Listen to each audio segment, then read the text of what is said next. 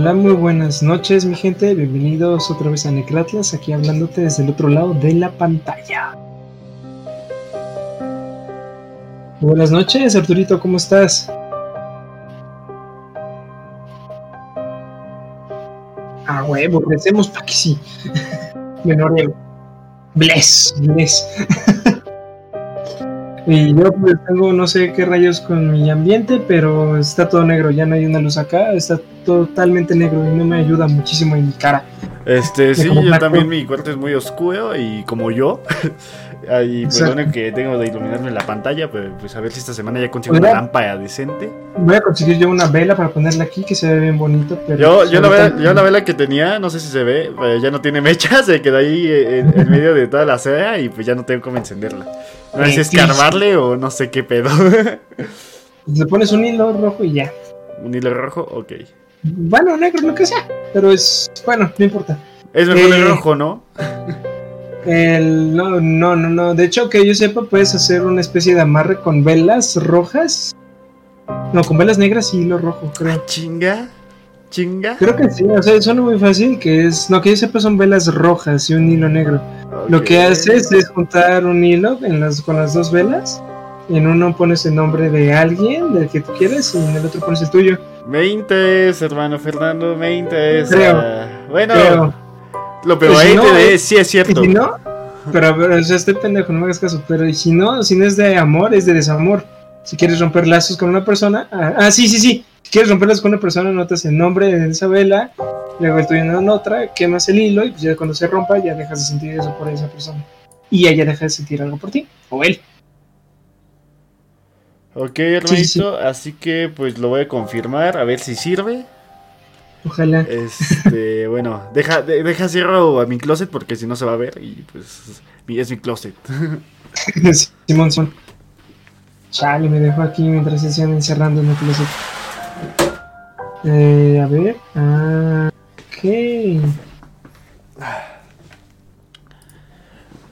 Listo. Y bueno, Fernando, he vuelto con mi oscura oscuridad.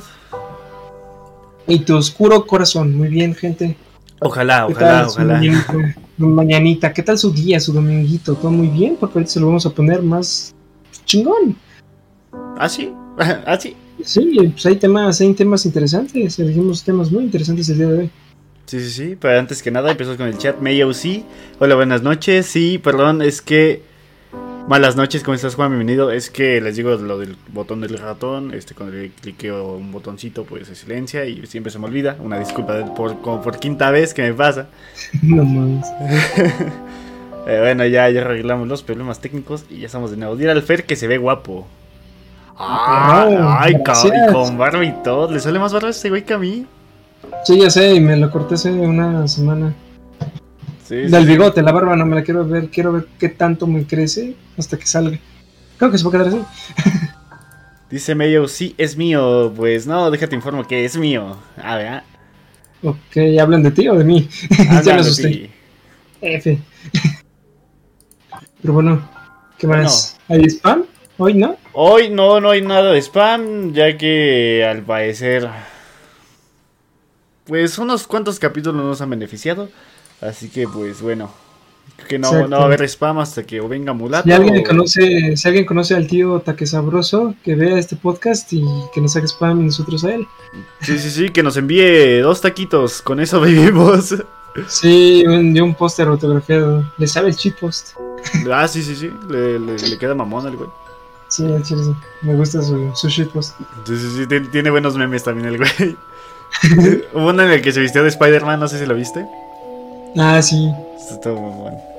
Ay, pues, me gustan sus memes. Bueno, gente, vamos a ir, ¿eh? Mande, mande. Siempre he querido ir a esos tacos, pero que está en CDMX. Sí, sí, vale más, Ah, hay un podcast, güey, que, que los patrocina una, una taquería que se llama Tacos las huerfanitas, ¿no? Carnita las huerfanitas. Ajá. Porque están con madre. No, porque no tienen madre. sí, sí, sí. güey, güey, eso, eso es mercadotecnia chingona. Sí, ¿por qué estudiamos marketing? No sé, güey. Yo, yo, yo cuando yo, quise estudiar marketing, porque tuve mi cuatrimestre de marketing que me, me agradó, güey. Pues, pues dije, como que no, porque la reprobé. o sea, me gustaba, pero reprobé. Pero bueno. Yo tengo, un, yo tengo un sueño de frustrado de marketing y ahorita con lo que veo en mi carrera, solamente una cosa que sé hacer es lo que pagan bien. Todo lo demás que estoy aprendiendo, no. Pero bueno. Mmm, madre, hermano. Bueno, ni modo. Pero bueno, empezamos desde mi verga en la calle de Fernando hasta mi abuela en su cama. Tiene que, tiene que rimar, bro. A ver, a ver, ¿cómo la esto? ¿Cómo la esto? A ver, déjame ver, déjame ver.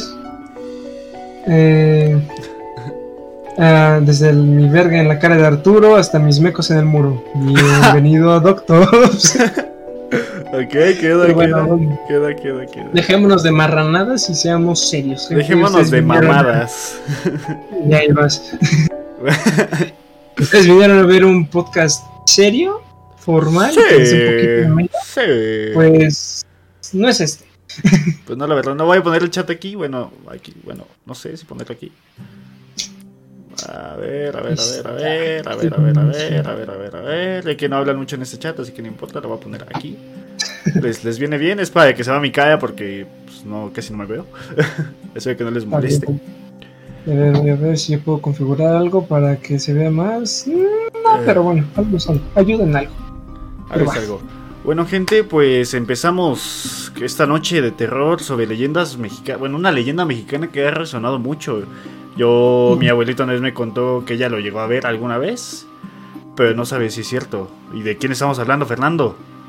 Pues miren, no sé si a ustedes les ha tocado que sobre todo a la gente que pues, vivió un tiempo en algún rancho, que tiene que viajar de la escuela para acá, con que tengas que caminar en un lugar muy pues como de campo, solo en las noches. Si no te pasó a ti, tal vez a tus padres y a tus abuelos, porque pues México en esos entonces.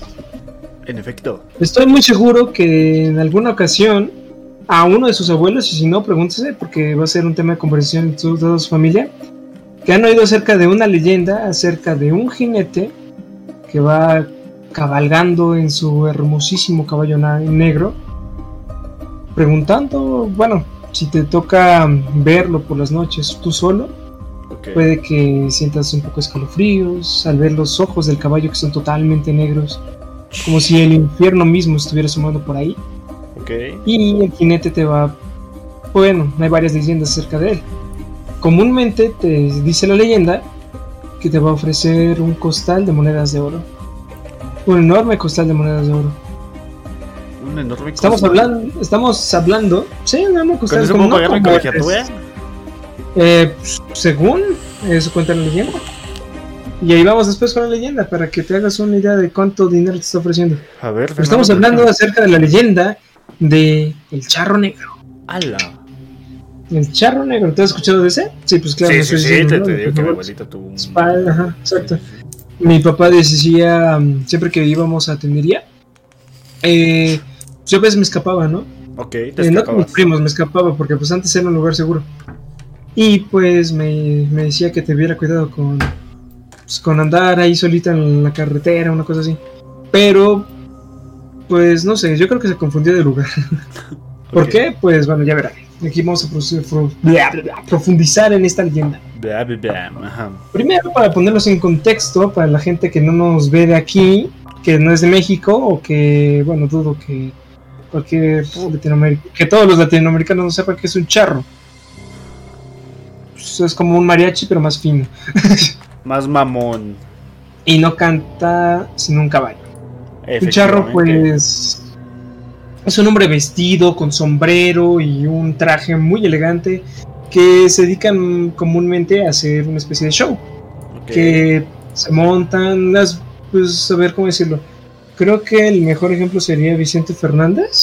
Ya le estoy enseñando una imagen de un charro. Está guapo el güey, sí le doy. ¿Ves que, ¿Ves que él se montaba y al cantar podía menear su cabellito como si bailara? Eh, bueno, ese no era Vicente Fernández, ese era este... Puta, Alejandro, no. No, no, el que, el que se murió de cáncer, güey. ¿Juan Gabriel? No, Juanga no se murió de cáncer. No sé de qué se murió, pero se murió. Este. Ay, puta, gon. Ahorita te lo investigo. Pedro, Víctor, Federico. Tú, tú, tú, sigue, tú sigue, ahorita, ahorita te confirmo. Bueno, básicamente es un, un, un charro. Podría decirle que son los vaqueros de México. Pero pues obviamente no son como los de Estados Unidos que disparan y todo eso. No, son más como solamente para lucir. Joan Sebastián. Sebastián. Joan Sebastián, ajá. Sebastián, ¿no? Bueno, él, él. ¿Qué ese, güey? él era un, por ejemplo, es un ejemplo de charro. Eh, la vestimenta de charro se dio un poquito de historia por la, por la parte española. Cuando se empezaron a conquistar, como que muchísima gente empezó a meter ciertos, como ciertas bases del charro que se conoce actualmente. Y pues la gente que era pues de Villuyo, en, aquí en México, es donde yo sé, empezó a adoptar ya finalmente el traje de charro como se conoce.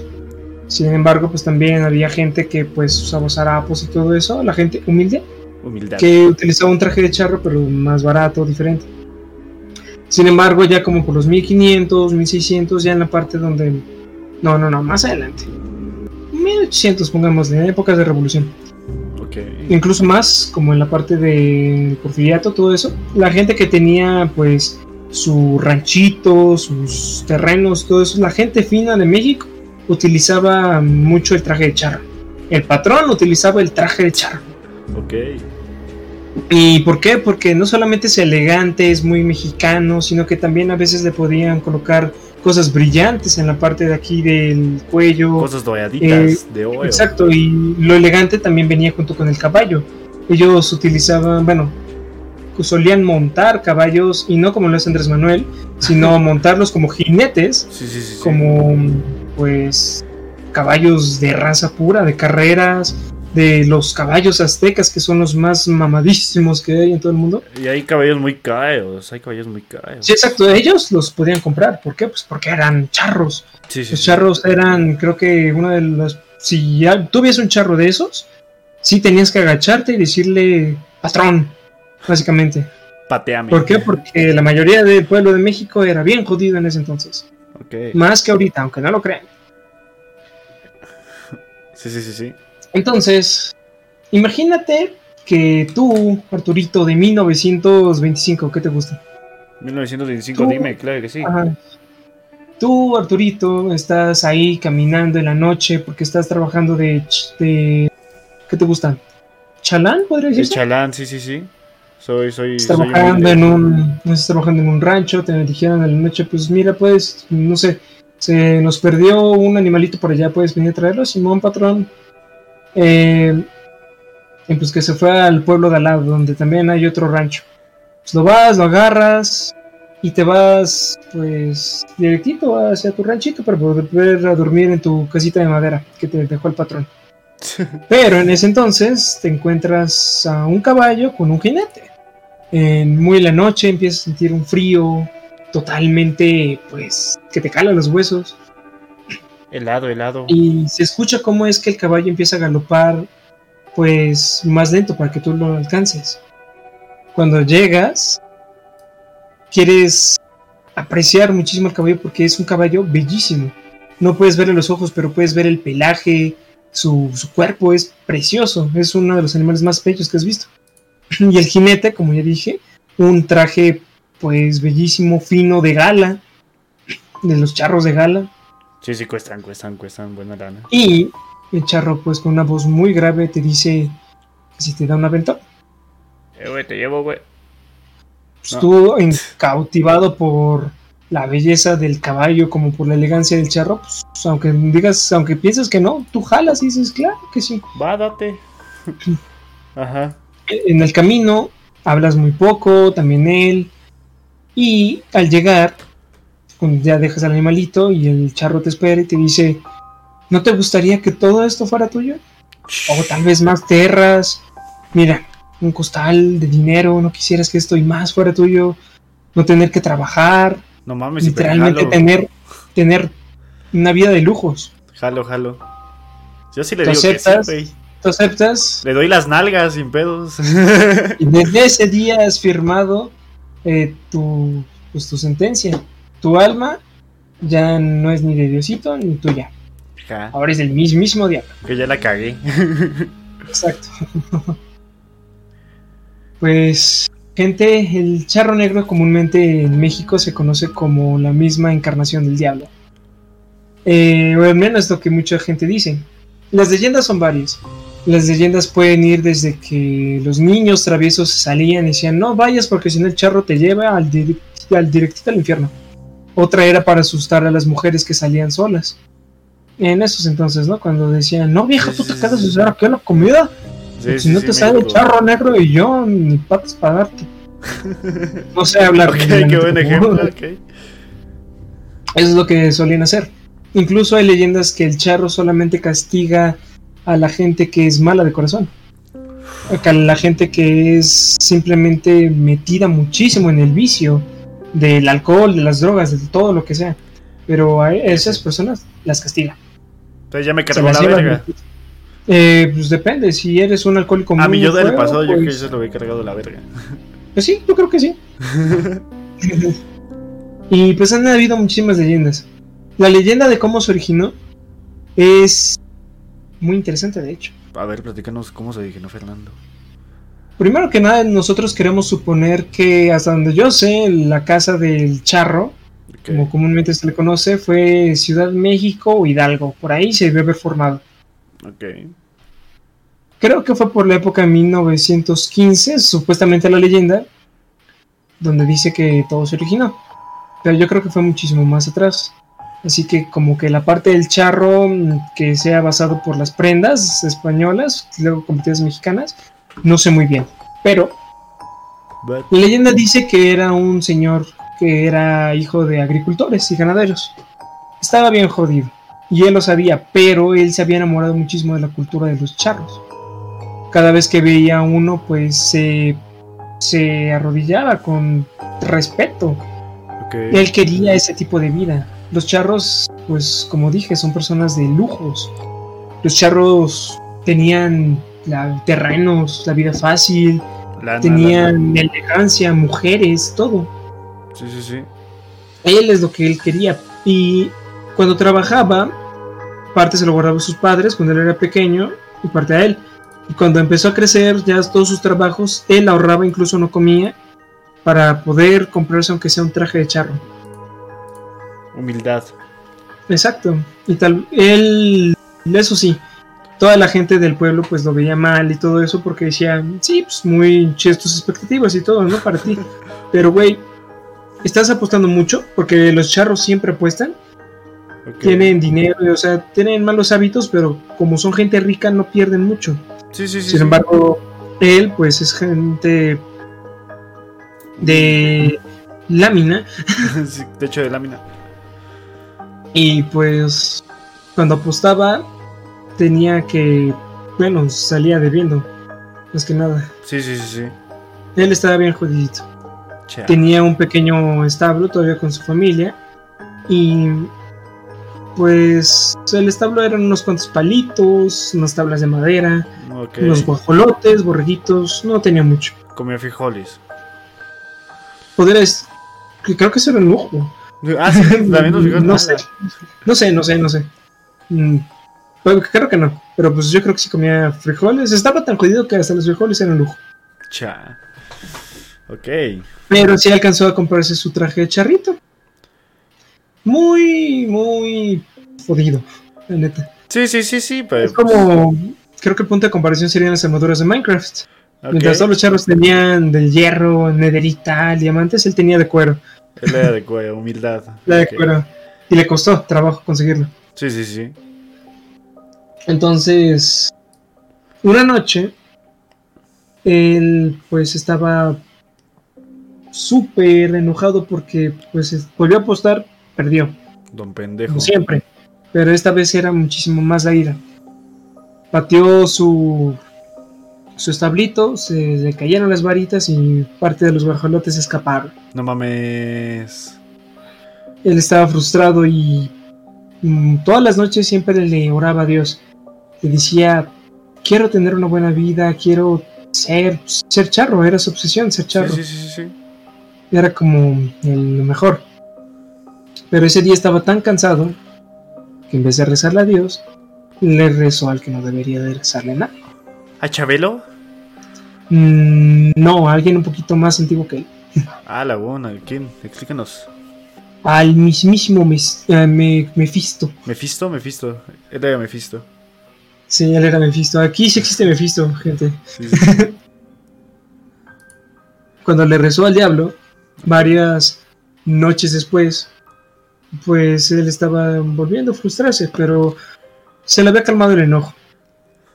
Eh, la fantasía que tenía se, le, se volvió a normalizar. Ya no era tanto el deseo como para rezarle al diablo o, al, a Dios.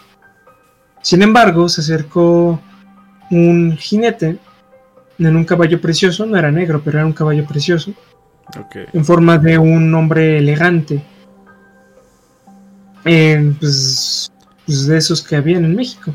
Sí, sí, sí, sí. Pues, al verlo simplemente sintió que necesitaba arrodillarse y decir, no, patrón, aquí te está chambeando y todo. Sí, señor, claro que sí, que a todo lo que le preguntaba. Si ya había tenido los animales, si estaba, si había tenido un día largo. Sí, sí, le hizo la plática. Sí, sí, sí. Bueno, vamos al punto. Ok. Tú me llamaste a mí. ¿Te acuerdas de eso? Ah, sí, señor. Entonces sabes quién soy yo. Sí, señor. Sí, patroncito. sabes que después de aceptar todo esto, tu alma es mía. Sí, señor. Entonces estás de acuerdo que no importa, no, que quieres este deseo más que nada. No importa lo que cueste. Así es. No importa qué es lo que me cueste. Yo quiero esta vida. ¿De acuerdo? A partir de ahora tu alma es mía. Puedes ir a tu establo. Ya encontrarás algo que te favorecerá. Después de eso, todo será más fácil. No te faltará nada. Tendrás vidas de lujos, mujeres, terrenos, animales. Conociéndote, parece que eres amante de los animales. Podrás comprarte un animal igual de hermoso en el que yo vengo. Y se fue. Ok. El pobrecito, mitad charro, mitad agricultor, mitad ganadero, ha jodido. Llegó a su establo y vio un montón de monedas de oro, lingotes, un tesoro. Los animales, pues, estaban un poco asustados, sin embargo, después de un tiempo se acercaron a él. Pero sí se, se sentía una mala vibra. Sí, sí, sí, sí. Al día siguiente todo el mundo vio que empezó a prosperar. Todos los juegos que él hacía ganaba. Cada negocio que él empezaba lo terminaba Tuvo mujeres, tuvo eh, bueno, y construyó muchísimas casas que en ese entonces eran fabulosas. incluso llegó a comprarse ese traje precioso de charro. creo que desde Jalisco lo fueron a hacer y se lo mandaron con tela, no, bueno, no era tela, pero sí era bordado de oro. Sí, sí, sí. Todo precioso. Y era de gala, era el único que usaba. Ese era el, como que el más pipiris. El más chingón. A donde iba, no importa si, si iba de jinete, si iba a revisar sus terrenos, si iba a conocer a otra mujer. Siempre a donde iba, llevaba ese traje. Y le iba muy bien. Todo el mundo, cada vez que él salía a dar un paseo, ya no le decían, pues, realmente no me acuerdo el nombre, pero pues ya no le decían el jodidito. Don Humilde. le decían, le decían señor, patrón. Ok. Finalmente él estaba realizado. Sí, sí, sí, ya, ya había cumplido su sueño. Unos días, bueno, meses, años, él encontró a un potrito. Él estaba paseando en su caballo y vio que una, una yegua empezó a dar a luz. Y de ahí salió un potro negro precioso. Era tan hermoso, tan... Pues creo que podría decirse que era de los bellos milagros de Dios. Sí, sí, sí, sí. Él, fascinado por la belleza y la elegancia y el encanto de ese potro, lo compró. Lo crió tanto que mucha gente decía que era su propio hijo. Creo que incluso más que un hijo, era como era como si fuera él mismo, básicamente. Ok. Pues, ya regresando a los temas de chamás, todo era su espíritu animal. Sí, sí, por así decirlo. Porque el potro no no le hacía caso a nadie más. Más que a él. Más que a él. La gente se intentaba subirse a ese potro ya grande, ya era un caballo hecho y derecho. Se, se subía, el caballo se alucaba, los tiraba. E incluso para llevarlo al establo o a meterlo al, al, o sea, no recuerdo cómo se llamaba, pero para guardarlo y todo eso, él se alocaba. Su patrón era el único que pues le podía lo podía controlar pues. ok ok así que pues así fue eh, nunca tuvo hijos o bueno no se sabe no tuvo descendencia no se sabe porque hubo muchísimas mujeres. Así que pero en fin el único lo único que se quedó era con el caballo ok pasó el tiempo hizo deudas, pero por lo bien que le iba, no le importaba, seguía ganando y ganando. Sí, le valía verga. Exacto, o sea, su ego pues ya era demasiado grande que incluso la gente del pueblo lo trataba mal. Verga. Exacto. Pasaron más años y se hizo viejo, se cansó. Ok. Ya había llegado el momento de cobrar esa deuda. Y en esos días en el que él sentía que la vida se le iba por la boca, se arrepintió. Dijo que la vida no la había disfrutado como él quería. No la disfrutó como él. Bueno, no había sido como él esperaba.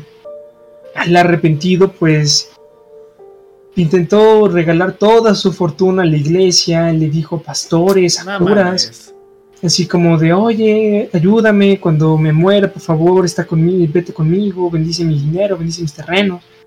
Pero como él era, había sido un ojete, con todos. y además todo el mundo sabía qué es lo que había hecho, porque nadie ganaba dinero de esa forma. A menos que hubiera sido por herencia, pero sus padres eran. pues ya, lo topaba, ¿no? Ya sabiendo dónde Exacto, ya, ya, sabían todo. Pues, en ese entonces el pueblito era chiquito, todo el mundo sabía todo. todo. Pues nadie quiso estar junto a él. Okay. Lo rechazaban, se alejaban de él y pues ya como vieron, mucha gente decía que como vieron que se estaba envejeciendo, que ya pronto iba a morir, pues ya decían, no, pues no falta tiempo para que el, para que el chamuco venga por él. Ok. Una noche, él, al levantarse a cuidar a su caballito, empezó a escuchar ese galope de ese caballo inusual. A lo lejos se vio como un jinete con los mismos ojos del infierno se venía a toda velocidad con su caballo, y apuntándole ahí en la oscuridad. Era como si ver, era como si vieras totalmente negro el, cerro y después ves algo que es aún más negro. Que no tiene más que esos ojos rojos del tanto del caballo como del jinete apuntando hacia ti. Él desesperado, asustado, se estaba miando, estaba totalmente aterrado. Tomó su caballo, tomó su, la fortuna que podía, se puso el sombrero y con toda velocidad empezó a escapar. Ya viejo, aún así con el cansancio pues hasta el tope, siguió corriendo, huyendo de un rancho suyo a otro y así, intentando escapar de él. Tanto que después de que perdió pues su rancho, seguía teniendo fortuna, ¿no? Pero él vendió sus ranchos. Después de que vendió el último empezó a escapar como deambulando. Ok. Hasta que al final, por sorpresa, el mismo diablo lo alcanza. Y él le dice sinceramente, te voy a hablar recto. Me arrepiento de todo lo que hice de ese trato y realmente ya no quiero seguir. Yo quiero volver a tener esta vida y aprovecharlo de una mejor forma. Y si no me das, aunque sea esa oportunidad, déjame descansar en paz. Y no quiero al infierno, pues. Sí, sí, sí, sí. Es muy tarde, tu alma es mía y ya pasaron muchísimos años. Todo lo que tú hiciste ahora, pues como si hubieras aceptado el trato, estuvieras consciente de ello. Además me hiciste enojar. Ah, chinga, ¿por me, escapaste, me escapaste de ah, mí un buen de veces. Imagínate tú estar ahí persiguiendo al mismo güey años y años y años. Y se supone que ya debió haberse muerto y no, porque está muy asustado y le da más vida. Y es de ya estoy hasta la pinche madre. Ya, güey. Por favor, pendejo. Lo hizo enojar. Y lo que dijo, te vas a ir conmigo. Ni siquiera voy a esperar a que te mueras. Ahorita voy a abrir básicamente el hoyito hacia mi casita, te voy a llevar conmigo. No importa lo que hagas, no puedes resistirte, ya estoy cansado y voy a utilizar todas mis fuerzas porque tú eres mío. Y no voy a esperar hasta que tu cuerpo mortal se desintegre para agarrar tu alma. Tú te vienes conmigo. El caballo, el potrito, que era el único que lo amaba, que era, le era fiel, se puso frente a frente al mismísimo Satanás. Ok. Y relinchó y con fuerza lo intentó hacer para atrás. Y de hecho él retrocedió. Ya vi que esta inmunda bestia es el único que te quiere. Así que me los llevo a los dos. ¡Hala! Verga, güey. Cuando finalmente el diablo agarró tanto el alma como el cuerpo del sujeto, se dice que la carne de este se pudrió al instante. Era como si años y años y años que hubieran pasado se hubieran envejecido muchísimo más. Como si se hubiera empezado a pudrir en ese mismo momento. 10 segundos. La carne se le pegó, exacto, la carne se le pegó a los huesos, los ojos terminaron con una marca de desesperación, de horror. Se dice que el cadáver lo encontraron con las manos agarrándose los cachetes arañándose. Sí, sí, sí, sí. Totalmente muerto. Pero el potrito, ¿qué culpa tenía el animal? Pues ninguna. Exacto. Pues no, güey. Su alma se quedó con el diablo, sin embargo, su cuerpo sigue ahí, como si solamente se hubiera quedado dormido. No mames. Bueno, seguía ahí, obviamente ya no. Porque... Sí, sí, sí, bueno, sí, ya años, ¿no? De años pasaron y un sujeto, igual de avaro que él, que quería eso, claro, tenía más fortuna, pero igual quería más. Ok. Iba caminando por, ese, por esa zona, saliendo de unos juegos, de unas apuestas, perdió y él enojado, pues decía al Chile que venga lo que tenga que venir, yo quiero ser rico, quiero tener que una vida. Que sea lo que Dios quiera, ¿no? Exacto. Ajá. Y escucha un galope. Y ve un caballo negro precioso junto con un charro. Verga. Un charro con unas prendas bellísimas. Okay. Y se dice que es el mismo jodidito que ahora hizo otro trato con el diablo. ¿Qué fue esto? Tú vas a ser mío, tu alma va a ser mía. Okay. Y lo que vas a hacer, si quieres liberarte, si quieres finalmente estar en paz, vas a reemplazar tu alma con el de otro. Cada noche vas a salir a traerme a alguien igual de estúpido, alguien igual de avaro, alguien igual de ingenuo como para aceptar un trato como este. Cuando él acepte tu turno, lo vas a atormentar igual que yo te atormenté a ti. y después de eso, él va a tomar tu lugar. Dicen que el primer charro negro original ya descansa en paz. Sí, sí, sí. O sea, exacto, ya Podemos decir que se van pasando, ¿no? De generaciones. Exacto. ¿eh? Es como Ghost Rider, por así decirlo. Sí, sí, sí, sí. El original ya descansa. Ok. El, dicen que el caballo también, otros dicen que no. Que el caballo en cierta forma le ganó fieldad a cualquiera que, que tenga el manto del charro. Ok. Pero dicen que han habido muchísimos. Y la leyenda, la principal es esta. Si tú estás en un campo solitario, vendrá el charro por ti si es que tienes el corazón negro, lleno de avaricia, con ganas de querer tanto lujo material. Va a venir por ti, te va a ofrecer ese dinero, ese tesoro, y tú por avaro lo vas a tomar. Después de un tiempo te ver bien y al final terminarás vendiendo tu alma en el mismo día. Verga, No, no me sabía la historia, güey. Hay varias leyendas y pues una termina convirtiéndose en anécdota cuando viene de una persona que sigue viva. ¿A, qué quiero ir con esto? Había un güey que le decían, no recuerdo cómo le llamaban, pero pues tenía nuestra edad. Ya tiempo atrás No quería estudiar, al Chile le valía madres todo. Jaja, igual que yo. Pues él se iba a fiestas con mujeres, sea lo que sea.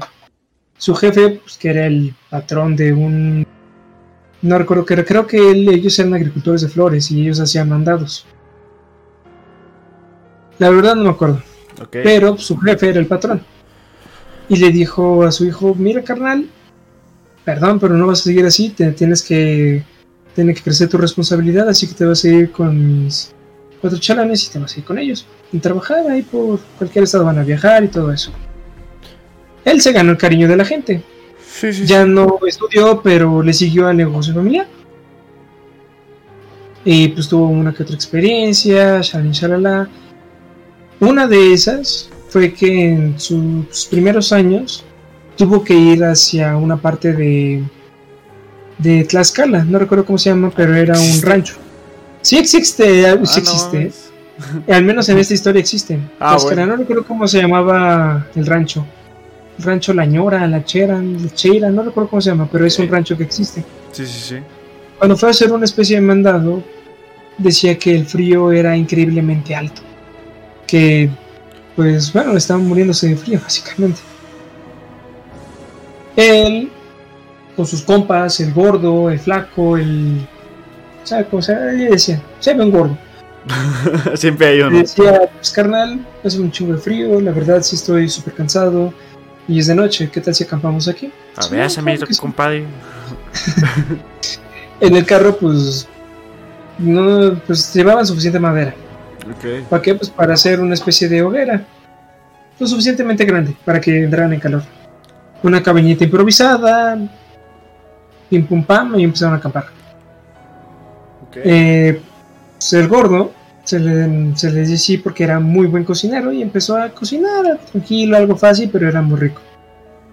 Charlaron, bebieron un poco, comieron y poco a poco pues la gente empezó a retirarse y a dormirse ahí en el campamento improvisado. Él se quedó con el gordo, el flaco y creo que el tripas le decía. Imagíname su nombre, ¿para qué? Porque eran tres personas. eran tres personas. Sí, sí, sí, Acamparon pues en el mismo rancho, así que pues el patrón sí les dijo al patrón, acamparon en un rancho cercano porque iban de paso para otro. Ok. El patrón de ese rancho les dijo, Simón, pueden acampar en esa parte. Y acampaditos, bien descansados, empezaron a platicar. Y en eso, que escucha el galope de un caballo. los cuatro tanto pues el chamaco, así le decían el chamaco, pues era el chamaco, el flaco, el gordo y pues el tripas. Empezaron a escuchar el galope de un caballo. Se bajó el jinete y vieron que era un era un charro, vestido totalmente de un traje negro de gala. Mamoncito. La prenda era la prenda era preciosa, tenía sus telas bordadas de oro. Y pues wow, estaba era preciosa a la vista. Y pues él empezó a hablar con ellos. Buenas noches, muchachos. Buenas noches, patrón. Buenas noches, hijo. ¿Qué se le ofrece? Siéntese, siéntese. Está, está en su casa. Y así como de, ¿qué son por aquí? No, pues nos agarró el frío, estamos cansados y pues nuestra gente, pues aquí queremos acampar un rato. Sí, sí, sí. El único que pensaba este vato era, no manches, qué precioso charro y qué precioso caballo. Incluso pues cuando iba a acercarse a acariciar el caballo, el charro dijo, no, no lo toques, hijo. Solo responde a mí, no va a dejar que lo acaricies. Ok. Se sentó el charro y empezaron a hablar. Así como, ¿a poco soy yo el caballo?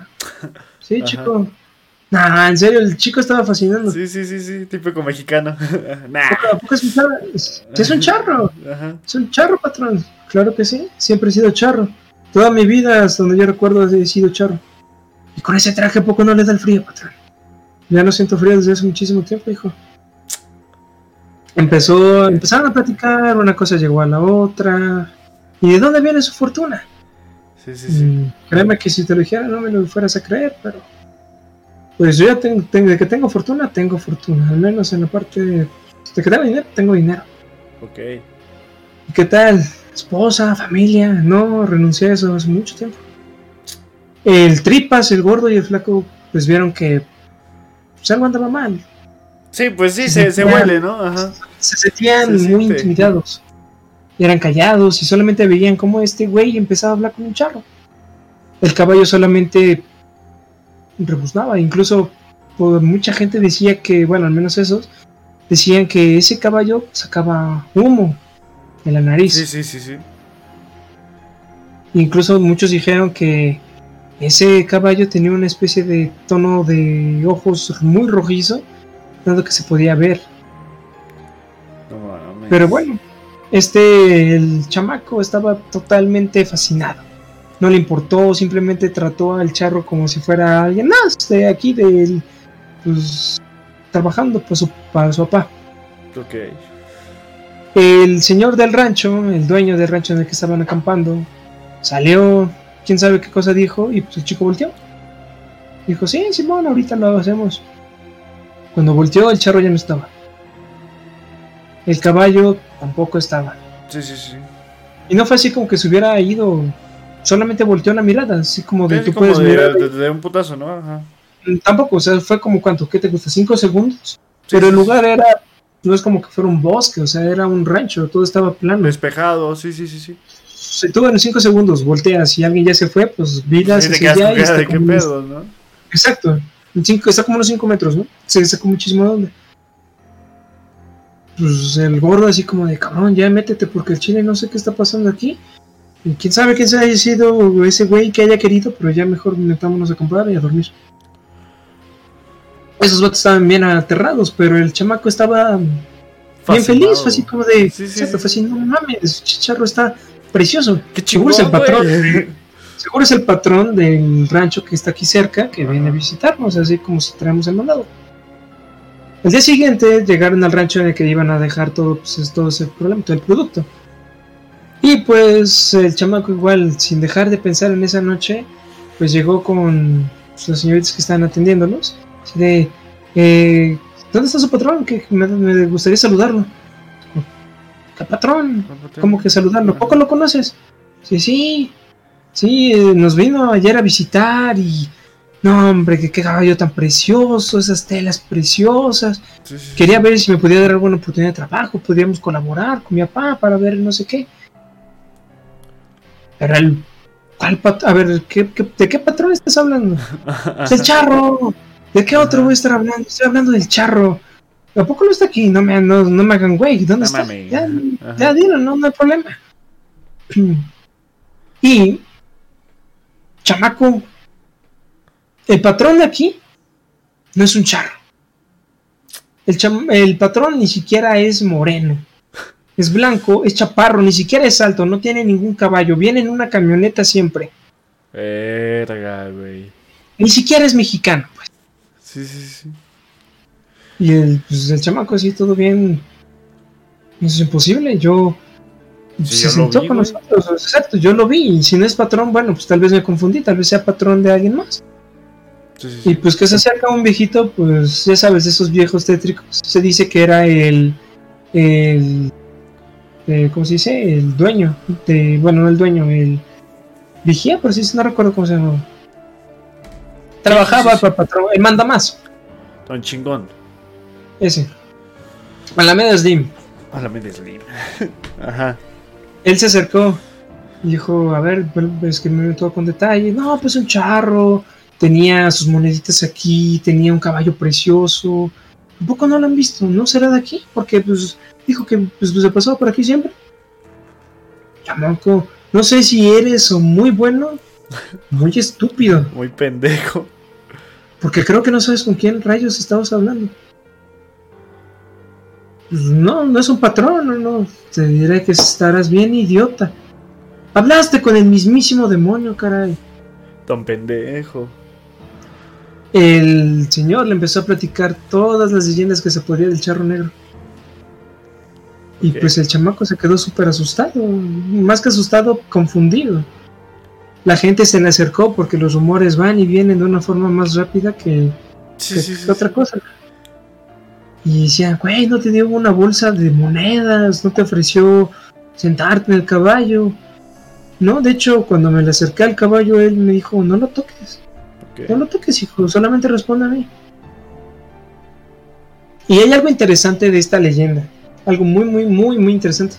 ¿Cómo qué, Fernando? Eh, las leyendas, pues dicen que pues, si se agarran a mujeres, se las lleva. se las, las asusta y ya no las vuelves a ver. Ok. Eres un alcohólico, está bien. Eh, tu mamá te dice, te va a llevar, te va a traer el mismísimo demonio. Está bien, mamá, chido. ah, bueno. Se va y puede que te encuentres un charro que te ofrece paro. En vez de llevarte a las cantinas, da media vuelta, te deja en casa. Y al final te dice tu jefa, ese era el mismo charro negro, era el mismo diablo. Y así ya dejas de beber, dejas tus vicios. Pero una parte de la leyenda dice que el charro regresa en algunas ocasiones para volver a sentir esa humanidad. Se dice que lo único que quiere es hablar con alguien, volver a sentirse vivo al escuchar un chiste, escuchar a alguien cantar. Y si eres de buen corazón, no te va a hacer daño. Esas experiencias únicas, ¿no? Exacto, si eres de buen corazón no tienes por qué temer, simplemente va a platicar contigo. Sí, sí, sí. En cambio, si eres una persona vara que tiene maldad en su corazón, lo que va a hacer es intentar llevarte, o incluso peor, que tú tomes su lugar. Ok, ok. Y eso es lo que se narra acerca de la leyenda mexicana El Charro Negro. Lo cual es curioso porque no se sabe bien de dónde se originó. Porque incluso antes de la llegada de los españoles es casi como la llorona. El charro negro ya existía. Ah, chinga. Muchos, bueno, Dicen que los españoles ya hablaban acerca de un charro que se les acercaba a ellos ofreciéndoles riquezas. Sí, sí, sí. Así que no se sabe porque nadie se vestía de esa manera.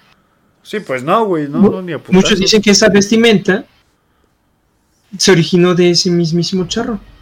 Por eso empezaron a crearse los charros con esa vestimenta. Hay muchísimas orígenes del origen del traje de charro. Ok. Y unas muy ocultas dicen que el traje de charro de actualmente se usa se originó porque un español por primera vez vio el charro negro ofreciéndole unas monedas. Verga, vato, no mames. toda la vida. Este, tenemos pregunta en el chat que dice, este, a ver, aguanta, ya lo, ya lo perdí. Ajá. Este, puede haber una mujer charro, o, sea, hablando de, de, pues de la cultura mexicana, hay mujeres, se, llaman mujeres charras. Se, les, llama charras, Se les llama charras y la verdad se ven muy bien. Sí, son preciosas. Sí, sí, sí, se ven la verdad muy bien y este... Y pues la verdad si existen, pueden comprar trajes y todo eso, la verdad. Pero no, pero sí que digamos una leyenda que diga sí, sí, sí, la charra negra. No. no, no, no, O sea, es como la, la, única que conocemos, el charra negra, o la que es de la que se habla. Exacto, eso sí, dicen que el charro negro se puede presentar como un hombre muy formal, delgado, alto con un caballo, o otras veces va a ser un hombre igual con, traje negro, solamente que va a ser un poco más bajito, con, con un complejo un poco más robusto, pero que sí se vea como muy empoderado. Algunos dicen que tienen bigote de revolucionario, otros que tienen la cara echada a perder, como en la historia, en la leyenda. Sí. Otros dicen que es una persona cualquiera, solamente que sus ojos son de un tono muy rojizo. Pues de cualquier forma, como se le encuentren, pues no vayan a hacer mamadas, gente. a, lo mejor la acepto en el raid. Yo, yo creo que sí se la acepto. Pero hasta ahí. exacto. Si tienes vicios, pero si tienes un corazón muy, muy, muy desgraciado, pues no aceptes el raid y mejor cambies tu forma de ser. Porque ahí sí te lleva. Sí, pues sí, sí, sí, la verdad sí. Este, más, más vale, vaya. Y de hecho por eso la gente lo conoce como el mismo diablo, porque él es... Él caza, va todas las noches a cazar y se lleva a la gente que necesita, que merece ir al infierno. Pues una vez se los lleva. Se los, se los jala, mi pana. Pues la verdad es, es, interesante la historia del charro negro. Este, te digo que me platicó una abuelita que se le apareció a su mamá cuando estaba chiquita que tenían este un terreno y este tenían puta madre, de las que salen en el Minecraft que le pones semillitas, trigo, güey, que tenían de trigo así, sí, perdón, güey. Este, tenían trigo y este que pues ella estaba pasando por ahí una noche porque no te podía pasar por ahí. Y que este, y que se le acercó, se le acercó un charro negro, ¿no? Y, le decía, este, no, pues oye, no, no quieres unas moneditas o etc. o no quieres ser, pues, tener buena lana, ¿no? Y pues a lo que ella pues sí le dijo, pues que no, güey, pues, un niño, güey, no mames, o sea, Un niño es como de, ay, güey, que un chingo de lana. O sea, hay niños que sí, pero hay niños que dicen, no, güey, pues chile mejor un juguete, ¿no? O etc. Sí, sí, sí. Pero pues lo único que hizo pues la mamá de mi abuelita este fue, fue decirles que, que no y que y le empezó a contar así anécdotas, así historias pues de, su niñez, de lo que vivía, etc, etc, etc. Y que él agradeció y que se fue. Y ya no lo volví a ver nunca más. Y sí, no me pregunto si el charro se como que se moderniza, ¿no? Porque tal vez las monedas de oro ya no valen lo de ahora. Ahora te dicen, ¿quieres esta tarjeta de débito, cabrón? así como de un cheque, no sé. ¿Quieres bitcoins, güey? ¿Quieres bitcoins? no, sé. No, yo, creo que sí te ofrece monedas de oro, güey, porque si vas y sí, sí, sí. tengo una, moneda de oro, güey, pues ya no mames, pues cuánto vale esta mamada, ¿no? Bueno, es que en ese entonces el oro valía muchísimo más. Sí, sí, o sea, ahorita sí vale, vale buena lana, pero no tanto como en el pasado. Y sé que si aceptas el trato, primero pues tienes que recibir la costal de moneditas. Pero que después de eso, pues todo el oro, todo el tesoro del charro negro se te va a aparecer, no sé, en tu casa, en... Me imagino que pues, como es, aparece solamente en la parte de ranchos, pues ahí en el rancho, en el, granero. Ok. Pero dicen que es una muy, muy grande fortuna. De las que incluso se pueden llegar a comparar con. ¿Qué te gusta? Con lo que se saquearon los españoles cuando vivían por acá. Carlos Slim. y pues sí, que te va a traer muchísima suerte. esa es la maldición. La versión del cherro negro, gente, no, no, no acepten ese tipo de cosas. Y pues la verdad no. No le acepten a, mi compa. El Ray yo sí se lo acepto nada más. Y a lo mejor le platico una cota historia. Exacto. te, conté que tengo un podcast, hablo de ti. Digo, hablé de ti. Estaría chido. Dice, no mames, ya lo iba a hacer. Juan, no lo hagas. No, no lo hagas, mijo. Sí, sí, sí, la peor mamá. Que Carnal, aquí, aquí entre nos. ¿No quieres terapia? ya acá de compas. Ya acá de compas. Conozco una terapeuta bien chida. No mames, pasa. bueno. Aquí está el spam. ah, ok, terapeuta de Fernando spam. no, porque pues no me va a hacer y Bueno, gente, si tienen historias del Cherro Negro, yo no sé, el Cherro Negro, de fantasmas, demonios, etc, etc, etc, fotos, videos, en el correo que está acá abajito, atlasescucha.gmail.com, nos los pueden mandar. Y los vamos a hacer con todo gusto. En nuestras redes sociales, en el Facebook, por privado, por, también por Instagram, inbox. Inbox, tenemos Facebook e Instagram, efectivamente nos buscan como Necatlas y efectivamente así aparecemos. La verdad te llevamos desde que iniciamos en el 19 de febrero este, este podcast, llevamos en historias, así que nos apoyarían mucho si nos envían algunas. Sí, ya aparecerá un capítulo de puras historias. Sí, estaría muy chingón hacer un capítulo de puras historias de pues de ustedes, ¿no? Porque... Exacto. Recordemos que también estamos en Spotify. Ya nos encuentran en Spotify como Necratlas. Igual. En, todos los lugares nos van a encontrar como Necratlas. Sí, sí, ya, ya, si se nos buscan como. Como Necratlas, más aquí les voy a poner la pantalla. A ver, permítanme. Si buscan aquí en su buscador. Necratlas. Ahí está, Necrates Podcast en Spotify, Instagram, Facebook, Facebook. Anchor, YouTube, Twitch, ya, ya, ya. Ya aparecen nuestras miniaturas. Esto sí ya no sé quién sea, pero bueno. Ya lit, ya estamos ahí. Ya nos pueden buscar. Estamos en Spotify y en YouTube. Se los volvemos a decir. Simón. Así también si les, ¿Mande?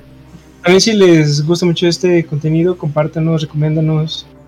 La neta sí es, nos ayudará muchísimo. Si están ahí por Facebook, pues dicen, no, no manches, yo conozco a alguien que tal vez le gusten estos dos güeyes pues ya nos comparten. En efecto, gente, si nos, nos estarían ayudando muchísimo.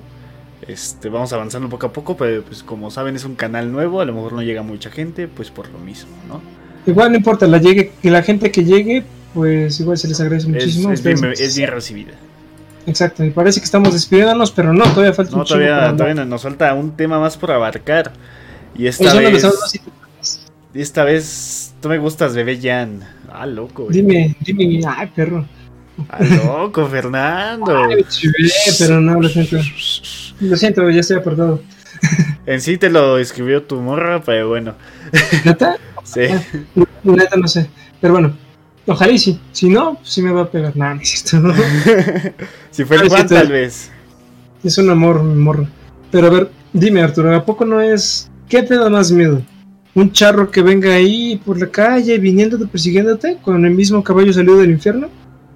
o una historia que puedes corroborar muy bien, no solamente por leyendas y por anécdotas, sino también por pues documentos que lo afirman. Pues la verdad me da más puto, culo el charro, pero Fernando, hablando de historias y anécdotas y cosas que pasan en México, hoy hablaremos sobre asesinos mexicanos muy conocidos.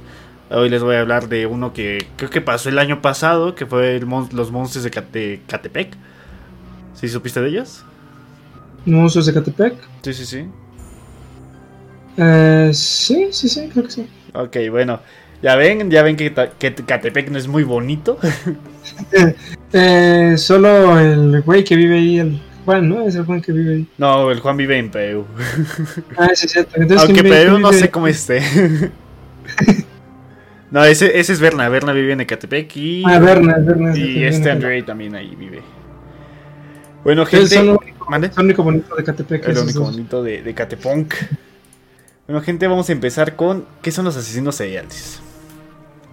De acuerdo con distintas organizaciones internacionales, como el FBI, una persona que asesina a tres o más víctimas en un lapso de 30 días, con un periodo de enfriamiento entre cada asesinato y cuya motivación se basa en la gratificación psicológica que le proporciona cada crimen. O sea, después de cada... Una vez me compañero. ¿Mande? ya voy, mamón. Chicada madre. Básicamente, pues si vas a matar a tres, personas este, en los últimos 30 días, ¿qué pedo, güey? ¿Qué, se vio ya tres, güey?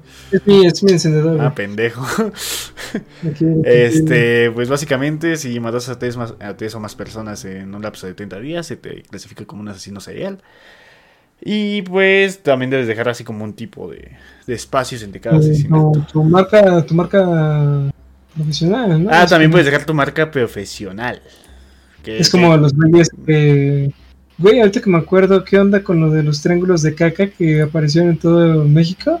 En diferentes partes, ¿no? Y que supuestamente formaban una mamada. No, no lo sé, no lo sé, no te vengo a hablar de eso. Morriendo del tema. Hoy les vengo a hablar sobre, permítanme encontrarlo, sobre Macayo Alcala Canchola por la foto que tengo de él, al parecer es de los años 1950, 1940. Fotos a blanco y negro. Y se la apodaba como el Jack mexicano. ¿Canchola? Tal vez. Creo que yo tenía un compa en secundaria que se llamaba Canchola. ¿Canchola? Misraim Canchola, creo que se llamaba así. No mames. Ahorita es bien, está mamadísimo, porque yo sepa si se apellida Canchola. Bueno, Canchola chinga no es cierto, hermano. Este, yo tenía un compañero que se apellidaba Adamec. Yo tenía una mesa llamada Madrazo. no mames, como en el GTA. ¿Qué pedo? Sí, Yo me llamo Jan, a la verga. No, güey, ¿qué pedo con tu apellido, Oh, mi nombre está chido, es telenovelístico. bueno. Haciendo referencia al famoso señor Jack el Destripador, a pesar de que solamente se pudieron confirmar dos asesinatos suyos, se cree que en total mató a 12 mujeres. De hecho, el apodo antes mencionado se lo puso él mismo, y se hacía llamar así durante su juicio. Básicamente, fue un perdedor toda su vida. Fue parte de la guardia presencial, pero lo despidieron por incompetencia y disciplina. Intentó ser boxeador, pero nunca tuvo lo necesario para destacar. También entró a la policía con un nombre falso, pero fue despedido por abuso de autoridad. Iba a ser el próximo Rocky Balboa y no lo logró. No, pobre vato, imagínate. Pues no, solo quería, solo quería triunfar en algo. Sí, quería ser bueno en algo y, lo intentó, podemos ver que lo intentó y pues no lo logró. Tuve que recurrir a métodos un poquito más fuertes. Pero es malo lo que hizo, pero... es malo, pero Se le conoce. se le conoce. Sí era bueno en algo. sí, sí, sí. Dejaba su marquita o algo. Bueno, a pesar de eso, él se sentía superior a todos quienes lo rodeaban, incluso superior a su esposa e hijos. El asesinato por el que se, por el que se le detuvo fue el que hizo contra una mujer llamada Julia. Julie, no te preocupes, todo bien. La encontré muerta en septiembre, en septiembre de 1962 en la habitación de un hotel. En el espejo del baño estaba escrito con lápiz labial Jack Mexicano Reto Acueto. ¿Qué significa? No lo sé. Pero supongo que debe ser como su marca que, que ha de dejar. Yo creo que es un albur. Tal vez nos alburearon. Exacto. Desde el pasado. ¿Quién era el, jefe de policía en ese entonces? Su reto fue demasiado para él mismo y terminó siendo arrestado el mismo mes en que realizó ese asesinato. Fue condenado a 60 años de prisión. Qué pendejo. Sí, güey, qué mamada. Cometo mi primer asesinato como asesino en serie. Ah, güey. Cometo mi primer asesinato y sale mal. Sí, sé, no manches. Ni para eso. ¿Para cuándo entrevistando a un asesino y, y, termina sexual? No lo sé, Juan. Vamos a entrevistar a Rick a ver qué onda. No mames. Ah, también a este. A Justop, ¿no? Pero creo, que lo que pasó con Justop la culparon, ¿no? Chile, no sé. Ah, pero no, les importa a ellos, la neta no me gustan, pero bueno. A mí tampoco. El único que me mama es Pepe, pero bueno. Está hablando, hablando de asesinos, me acuerdo que vi un video donde tenían las grabaciones de, de asesinos, a lo mejor no, mexicanos, estadounidenses, donde cuando les daban su juicio, algunos sí lloraban y algunos veían a la cámara y les sonreían de forma que te quedas de, güey, mamón. Te vas a quedar ahí toda tu vida y les sonreías a la cámara, güey. Así como de, eso es lo que quería. Sí, ya, ya sé, güey, o sea, pinche gente loca, ¿no? sabe que se les metió en la cabeza. Sí, sí, porque muchas veces por lo que asesinan es porque están un poquito loquitos. Pues de hecho, mm, según leyendas legendarias, jeje, eh, dicen que los asesinos seriales necesitan varias cosas. Una, un golpe en la cabeza. Dos, malos padres. Tres, mala educación. Y cuatro, creo que era un trauma familiar. Gente que ve mm, una persona atropellada o que se le infartó a su papá, un trauma. Con esos cuatro ya tienes el combo asesino serial. El combo perfecto. Un combo asesino feliz mediano. Asesino feliz mediano. Que te dé juguetito, un cuchillito. Bueno, seguimos con José Luis Calva Cepeda. También conocido como el caníbal de la Guerrero, este hombre es responsable de al menos tres asesinatos comprobados. Víctimas dentro de las que se encuentra su exnovia, su pareja y una sexoservidora. Se ganó su pudo después de que se comprobó que después de matarlas las cocinaba y se las comía.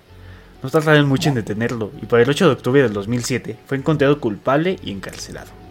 Murió ese mismo año, el 11 de diciembre. Fue encontrado colgado en su misma celda con su propio cinturón. Se catalogó como suicidio. la verga. Pues porque hay mucha gente que termina en las rejas y pues se terminan suicidando con, con, lo que tienen, así sea con el puto baño, se meten un putazo y quedó ahí. Sí, de hecho creo que por eso dicen que las celdas las están dejando sin nada, porque son varias opciones para matarte y para matar a otras personas. Sí, sí, son... Bueno, pues es que aún así una celda es muy... Eh, porque se pasan de todo, güey. No recuerdo quién me dijo que un vato literalmente contrabandió una lima de uñas. Y que empezó a limar una barra de metal de ahí de la cama.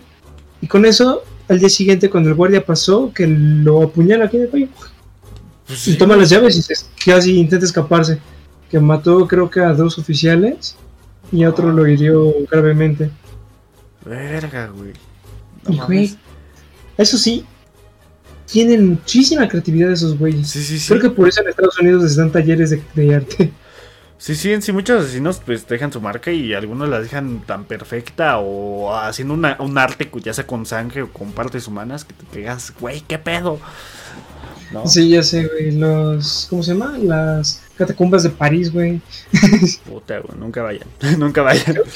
Creo que, había una pared, no recuerdo qué, de qué cultura, pero que le hicieron con puros cráneos. Aquí en México, que le hicieron con puros cráneos. Sí, güey. No mames. bueno, pero en ese entonces se normalizaba, ¿no? ah, bueno. Ahorita ves a un güey y pone, ¿de dónde lo sacaste, güey? No, pues ahí me los encontré teados, jefe. Sí, así como de, ay, ¿para qué vas a sacrificar a tu bebé? ¿Es que ves ese trigo? No crece. sí, sí, sí. Este, puta madre, te iba a contar una mamada, se me olvidó de un asesino también, puta, güey. Bueno, ya, a ver si me acuerdo te la cuento. Bueno, seguimos con Gregorio Goyo Cárdenas. Un asesino serial ¿qué? Goyo. Sí, sí, Goyo, Goyo. Un asesino serial que fue perdonado por todos sus crímenes, los cuales fueron terribles. Se le conoce también como el estrangulador de Tacuba, y sus víctimas fueron cuatro. A todas las mató con el mismo modus operandi. Modus operandi es con la misma. ¿Cómo, cómo decirlo? Con la misma repetición. Su marca, pues. Sí, sí, sí, con la misma marca, etc. Sí, sí. Y con la misma forma, Misma estrategia, misma forma, todo. Su primera víctima era una compañera de su carrera de ciencias químicas. Con ella sostuvo relaciones sexuales y después lo ahorcó hasta la muerte, enterrando su cadáver en su jardín trasero. Después de eso se repitió el proceso con tres prostitutas. Fue internado en una institución mental, en donde confesó todos sus crímenes, pero una vez en prisión, se destacó por buen comportamiento por lo que se le daba libertad de salir y regresar cuando quisiera. Además de que el presidente Luis Echeverría le dio su libertad en 1976, después de eso se volvió abogado defensor para otros criminales. o sea, güey, esa es una historia que termina, o sea, no bien. Pues bien para él, está libre el güey. Y aparte se... Pues, güey, se hizo abogado. y defiende a otros asesinos, o sea... O sea, hay muchísimos, ¿cómo se dice? Muchísimos asesinos, no que se hicieran abogados, pero mira, gente si piensan que su vida es algo inútil y todo eso no sirve para nada, no sacan asesinos seriales, mejor sean abogados. Si un asesino serial puede ser abogado, ustedes también. Pues sí, no mames. Pero pues sí dicen que muchísima gente, muchos criminales, pues, tienen el apoyo de la parte del gobierno. Y aunque no sea así, pues igual viven muy bien. Por ejemplo, hay unos asesinos seriales que, güey, se la pasan, se la pasan poca madre dentro de la prisión. Este, están fumándose un puro al lado de los vatos que hicieron fraude políticos, están cagando de risa. Sí, sí, este, hablando de, asesinos, una asesina, este, la, la mandaron, era, rica aparte, tenía buena lana, también era narcotraficante, vaya. Este, mis papás fueron al médico hace como un año, no me acuerdo qué, pero yo los acompañé. Y el doctor que los atendió les platicó que él había atendido a esta, a esta, señora, güey, y que esa señora le platicaba cómo vivía en su celda, güey. O sea, que tenía cama, tenía su, televisión chingona, güey. Pero se murió el año pasado, justamente, también. Sí, Pero, sí, pues, ves, a, ves a la mata viejitas aquí charlando con, ¿cómo se llama? Con... Ay, ¿cómo se llamaba? Eh, Baster Gordillo. Ellos, ellos, bueno, Baster Gordillo se, se lo libre, ¿no? Al menos, ¿tú sabes que estos güeyes ahí en la cárcel van a ver el próximo lunes Godzilla contra Kong. sí, sí, sí, o sea, se la pasan de huevos en la cárcel. Hay gente que ya ni quiere salir de ahí. Sí, exacto. me, los imagino viendo Orange is the New Black. qué divertido es ese hijo de Bueno, seguimos con, como dijo Fernando, la mata viejitas. Juana Barraza San... Juana Barraza. Una mujer que se había destacado como luchadora antes de comenzar sus crímenes. Se atribuyen al menos 16 asesinatos realizados entre el año 1990 y el 2016. Supongo que a lo mejor fue un asesinato por año. Conocida previamente con su nombre de luchadora, la Dama del Silencio. Se hizo famosa en todo México gracias a su nombre de asesina serial, la Matavijitas. Su forma de operar era vigilar a mujeres de la tercera edad y conocer sus rutinas. Una vez hecho eso, llegaba a sus casas haciéndose pasar por la enfermera para que la dejaran pasar.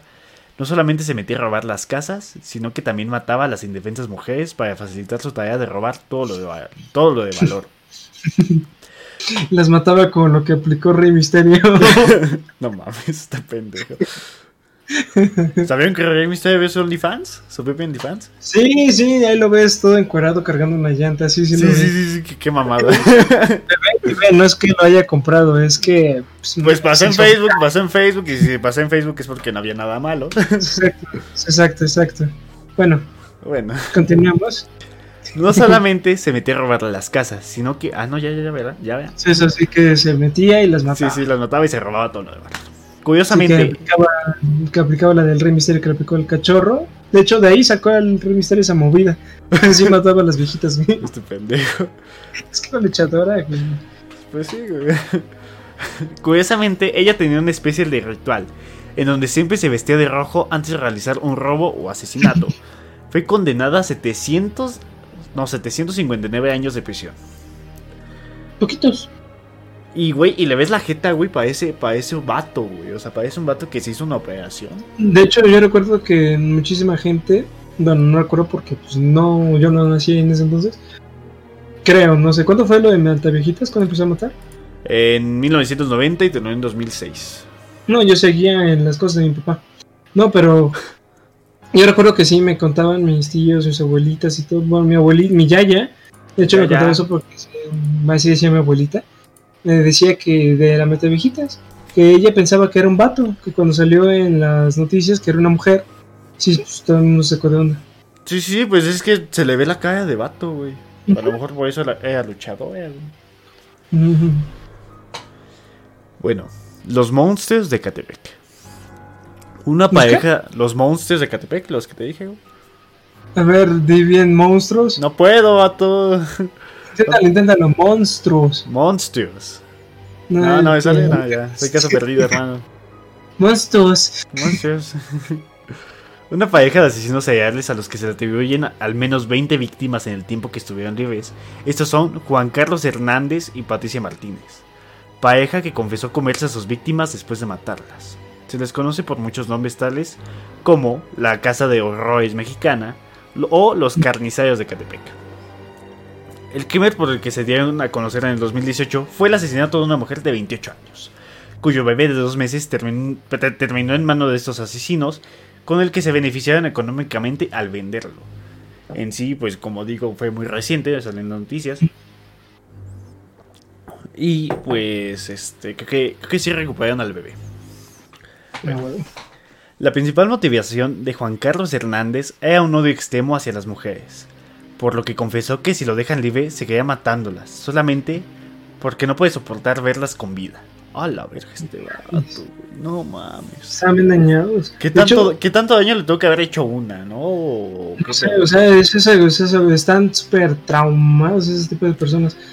Y de hecho, si se han dado cuenta, la mayoría de las víctimas son bebés, niños, ancianas y mujeres.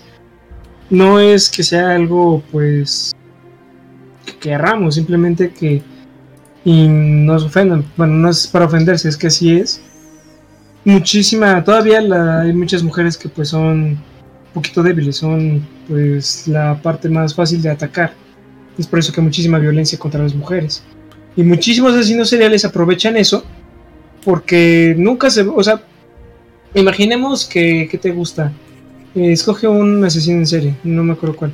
Sea, este, el monstruo... ¿Cómo? ¿Cómo? ¿El monstruo? Chinga tu ano, pendejo. Este vato, ese monstruo, imaginemos que se va contra un luchador mamadísimo de dos metros y medio, no le va a hacer enfrente. Siempre se iban contra niños, contra mujeres, contra la raza débil, pues. Ajá. Y ahorita, bueno, ya no ya me voy a meter muchísimo en la parte de feminicidios, ¿no? Pero poniendo a los asesinos en crimen, asesinos en serie, pues es por eso por lo cual siempre atacan muchísimo a esa gente. Porque no se van a ir contra las personas que pues les pueden dar un golpe y ya los noquean se van con la parte más débil, que además son creo que la mayoría los que los trauman. Aunque yo supongo que, o sea, este güey pudo haber tenido un trauma ya sea por parte de su mamá que lo haya golpeado, lo haya maltratado, o tanto por... Vaya violado. O sí, también. Sí, también, también llega a pasar, hay casos. O también una pareja fallida que le guardó mucho rencor y pues bueno. Sí repetimos, las asesinos en serie no sé qué tienen aquí en la cabeza. Sí, sí, sí. Bueno, el 24 de abril de este año fueron sentenciados a 15 años de cárcel tan solo por el delito de desaparición de personas. Siguen en espera para la sentencia de feminicidio, trata de personas y desaparición forzada. Les enseño pues una fotito, este... Ay, verga. Por si los ven, se toman una foto, les dan una cachetada y les dicen leer, leer por pendejo. En efecto, este, no sé qué pasó. A ver, aguanten, aguanten. Bueno, bueno ahí está la foto. Son estos güeyes. Este, tú no lo vas a ver. y este, pues fue del 2018. Creo que sí llegaron a recuperar al bebé, según yo tengo entendido. Bueno, seguimos con. Aguanta y recargo la página porque se puso así como en una. No lo alcanza a leer. Bueno, sigamos. Seguimos con Francisco el Charqueo Guerrero. Un asesino eh. serial, ese ya es del siglo XIX. Uh, en esos ayeres. Viejísimo, cara. El peso, el peso era mucho en ese entonces. Sí, ¿eh? Puedes comprar dulces con 10 pesos y no te los acababas. ¿Qué, más, qué, más, ¿Qué más dirían los abuelos, güey? No sé, la gasolina estaba a 40 centavos, un así no hacían estas mamadas del, del TikTok y otras cosas. la gente sí salía. Exacto. Te morías por un corte. Pero bueno, bueno, cuéntame. Un asesino serial que entre los años de 1880 y 1888 mató alrededor de 20 mujeres, aunque de hecho no se pudieron probar todos los asesinatos y lo dejaron en libertad por error en el año de 1904. Lo primero que hizo al salir de prisión fue asesinar a otra mujer, lo que lo llevó sentenciado a muerte. Regresó a prisión en el año de 1908. Y para ¿Cómo, los, ¿Cómo liberas a alguien por error? no sé, güey. A lo mejor se equivocaron de vato. No, sí, güey, ese mismo vato mató a alguien más. Yo creo, güey. Es que en todo hay errores, ¿no? Siempre va a haber un cambio. Bueno, como dice ya del siglo XIX, no manches, no era como que. Sí, sí, sí. No, no, no, no, no había nada de, de, hoy, de que el Chapo y que. Exacto, así como de. ¿Sabes ese asesino serial? No. ¿No eres el que está apareciendo aquí en el póster que apenas se ve la impresión? No. Ay, pues perdóname, güey. ah, perdón, güey. Ten, güey. Estás libre. Bueno. Su forma de actuar era bastante... Ah, no, perdón. Regresó a prisión en el año de 1908 y para el 1910 ya había cumplido su condena de muerte. Su forma de actuar era bastante cruel y violenta, aunque primero se acercaba a sus víctimas de manera muy educada y galante. Después las hacía vivir en un infierno, las violaba, golpeaba y las degollaba. No mames.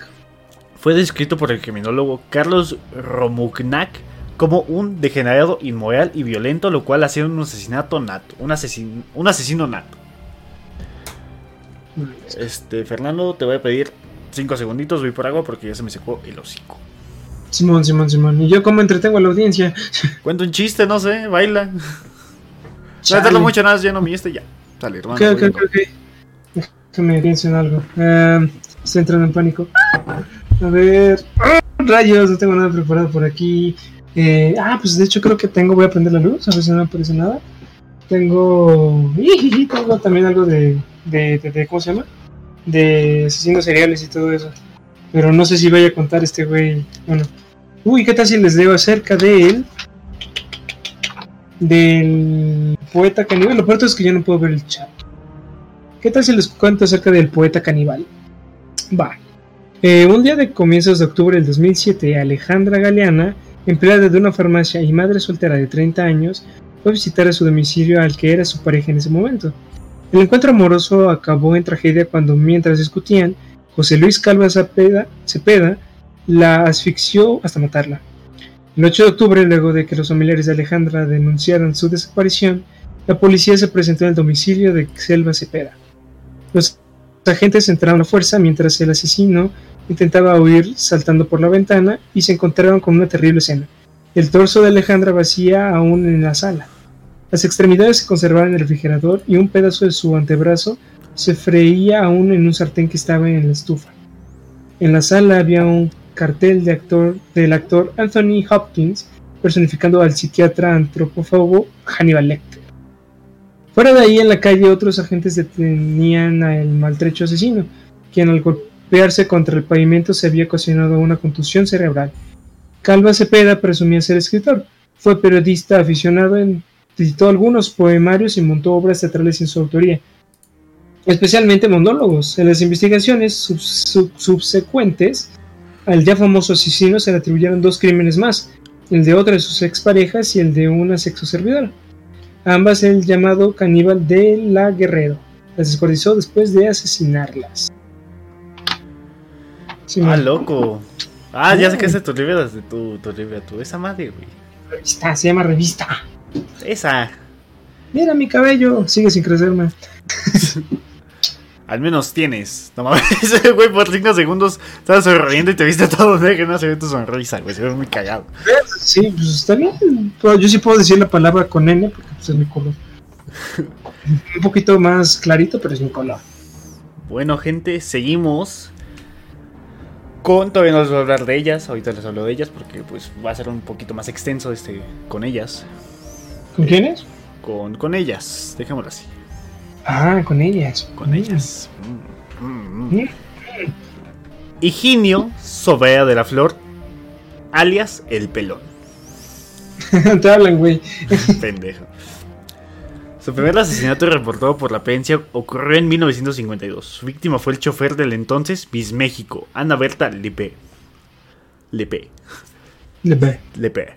Se trata de un capitán del, ejército quien disparó en la céntrica avenida de Insurgentes y en la calle de Yucatán, en la colonia Roma. La prensa reportó que luego del crimen, el pelón se, refugió en los brazos de su madre, que pedo, quien lo sobreprotegía de un padre violento. Que algunos mm. libros lo, identifican como un industrial o hacendado del estado de Tabasco. La madre lo refugió en un hotel y de allí salió en busca de una mujer con quien tener sexo. Su siguiente víctima fue una mujer que no conocía y quien se negó a tomar un café con él. La secuestró, la llevó a un hotel de paso y la mató. Las autoridades solo pudieron comprobarle de esos dos homicidios, pero sospechan que es responsable de otras muertes. Ya en la cárcel de Lecumberri, los doctores Alfonso Queos Cuarón, Alfonso Millán y José Sol Casao lo sometieron a exámenes y le diagnosticaron de esquizofrenia paranoica. Fue enviado a... ¿Mande? Güey, tengo tantas cosas en la cabeza. Primero que nada, que el cabrón se llama Casao y estuviera soltero. Y dos, güey, imagínate qué tan bizarro debe ser la escena que matan a alguien y ves, ves a unos chingos de policías persiguiendo a un güey y que el cabrón abrace a su jefa. y que dice, mamá, no mames, maté una, maté una morra y, y, me viene a perseguir y, y, y, no sé, güey, sería muy bizarro. Eso sí. La verdad sí que, que, culo, ¿no? Güey, aparte que, que pana la mamá por echarle la mano, ¿no? Bueno, la mamá pues también que sí le echó la mano, que dijo, no te preocupes, mijito, te voy a encerrar en este hotel, tú no salgas de ahí. Y el güey se fue a matar a otra persona. Don pendejo le llaman. Ya sé. Bueno. Y qué trauma tan... Dices que tiene esquizofrenia, ¿no? Efectivamente, paranoica. Fue enviado al manicomio de la Castañeda. Ahí lo llamaban el psicótico moralista. Porque con su propio excremento pintaba mueales en las paredes.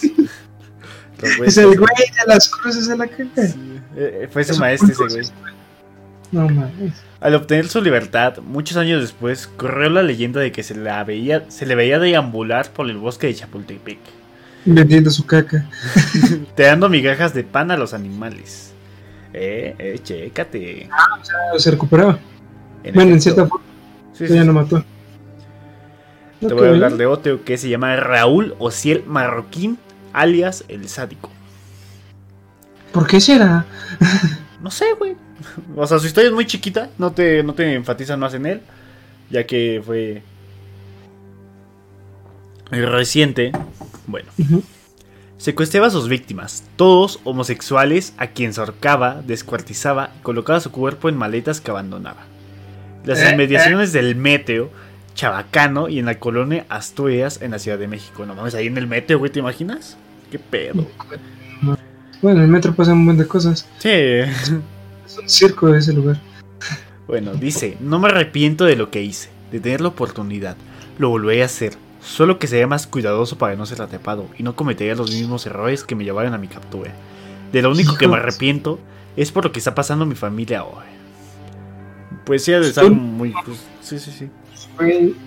no mames. ¿Qué onda con ese güey?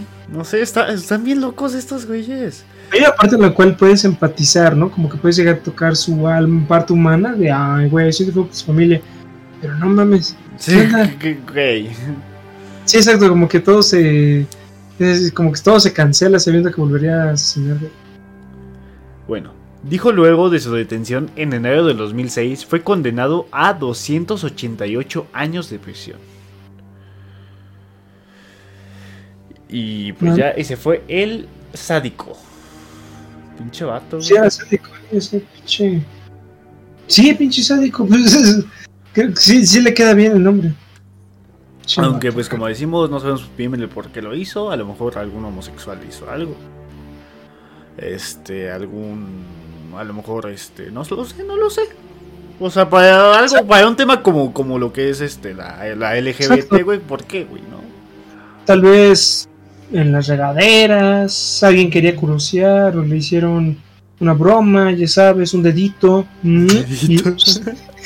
Pues, tal vez, tal vez nunca sabe las historias verdaderas, pero pues conociendo el mundo así de raro, estoy casi seguro que una sesión en serie sí se enojó porque le lamieron el dedito y le sondearon.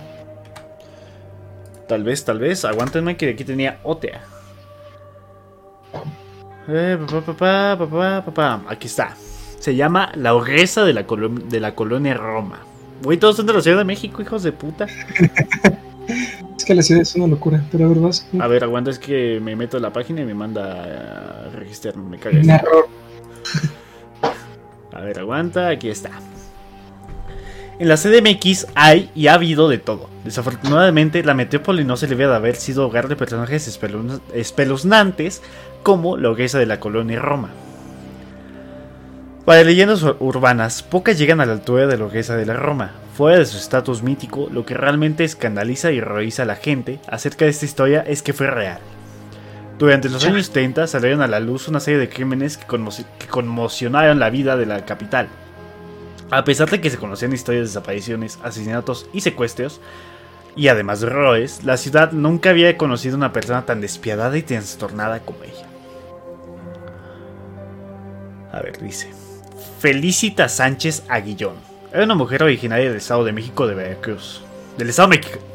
Pendejo. Del Estado mexicano de Veracruz. Cuando concluyó con sus estudios de enfermería, Felicitas se casó con Carlos Conde, un hombre con el que tenía un matrimonio tormentoso.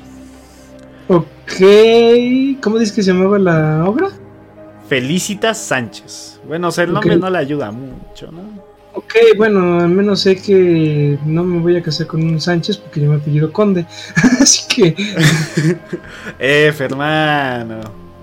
Mm, ok, aunque medio México se apellido a Sánchez, pero bueno. Exacto, pero ¿quién se va a llamar Conde? No mames. Ya conozco mi antepasado, güey. F, hermano. Bueno. En 1930 la enfermera se separó y emigró a la Ciudad de México, donde se inició en el repugnante negocio del tráfico de menores. En aquel tiempo, muchas madres solteras e incapaces de mantener a sus hijos se citaban con ella para regalarles a sus bebés. ¿Qué pedo, güey? ¿Güey? Bueno, eran los 30, así se hacía. O, sea, sí, güey, pero ¿cuánto? O sea, nunca les llegó ese remordimiento de chale, mijo, ¿no? O sea, ¿no? Pues mira, en esos entonces todavía la gente cogía como conejo porque se les moría a los niños como cada ah, dos años. Pues, exacto. Y además, recordemos que, ¿qué te gusta? Eran épocas de revolución, el país estaba en una crisis. Y pues ya decía como de, no manches, otro hijo, no, ¿para qué hacen esa Que asesina a niños. Ah, pues que lo asesine. Que lo asesine. niños van, niños vienen. Esto que dicen. Sí, sí, también aquí en el Estado de México y no los pueden mantener, pues ahí están. Exacto. Se hace un esfuerzo, güey, no Felicitas los vendía, entonces, a parejas adineradas que eran incapaces de procrear sus propios hijos. Ah, pues hasta eso. Pues mm, bien, ¿no? Sí, ¿no? Como que ya está un poco más. Sí, sí, o sea, de pasar a tener una vida de mierda, pasaban a ser chingones esos güeyes, ¿eh? Dato curioso. Sí, gente exitosa salió de esa, de esos, de esa gente. Sí, sí, sí. Qué, mamada. Bueno. Lo que te dé la vida, fíjate. Este modus vivendi le permitió acumular tanta riqueza que, poco después, la mujer se trasladó a un amplio departamento en la colonia Roma, una de las populares de la capital. Allí compartía la vivienda con otra mujer trabajadora, la cual solo veía por las noches. Esto le concedió la oportunidad ideal para dar renda suelta a, a sus atrocidades empleándose como partea normalmente, Felicitas atendía a las señoritas de buena familia que se quedaban embarazadas y no querían tener a sus bebés. Aborto. Bueno. Ellas le pagaban generosamente por sus servicios, al ayudarla a interrumpir sus embarazos. Sin embargo, no se pueden imaginar que lo que hacía esa mujer era mucho peor que los abortos clandestinos. Ok, cuenta, cuenta. Un día, los vecinos de Felicitas notaron que algo extraño ocurría en las cañerías. El agua se estancaba con demasiada frecuencia y un olor pestilente salía desde el apartamento de la partea Francisco Páez. Páez, yo tenía un compañero que se llamaba, que se llama Ricardo Páez. Bueno, Dueño de una tienda de comestibles que se encontraba en el primer piso del edificio donde vivía. Llamó a los plomarios para que destaparan la cañería. Lo que encontraron dentro los dejó helados. Había en el interior una masa de carne, sangre y materiales como gases y algodones, detrás de la cual se ocultaba un diminuto cráneo humano. De inmediato, las autoridades sospecharon y entraron por la fuerza a la casa de Felicitas, solo para descubrir que ella había escapado. En su piso habían encontrado ropa de bebé, huesos humanos, velas, agujas y múltiples fotografías de niños a los cuales había asesinado, acuchillándolos y descuartizándolos, para, acto seguido, tirar sus despojos por el drenaje. Tal había sido el destino de decenas de bebés y niños pequeños a los cuales no había podido lograr vender como suele hacer. ¡Hala! O sea, sí. O sea, no los vendía y después así como. Sí, o sea, así como de no te vendí, pues ya ni pedo, carnal. Te toca. Me imagino así como de lo va a querer, que los agarra de la cabeza, ¿no? Los va a querer. ¡Ay, varo! Y... Pendejo. Manches, ¿qué onda con esa mujer? Hasta salió en salió en el periódico como la destazadora de niños aprendida. Ah, eso ya fue cuando lo la cacharon. Sí, no, no, se va a llamar así como de. de pila. Pues. Ándale. Pero, güey, manches, que imagínate ser ese plomero. Un día normal, todo tranquilo, así como de. Ay, seguro están echándose otra vez un pastel con carne. Abre, sí, sí es carne, pero no es pastel, güey. ¿Dónde te sentaste? Bueno.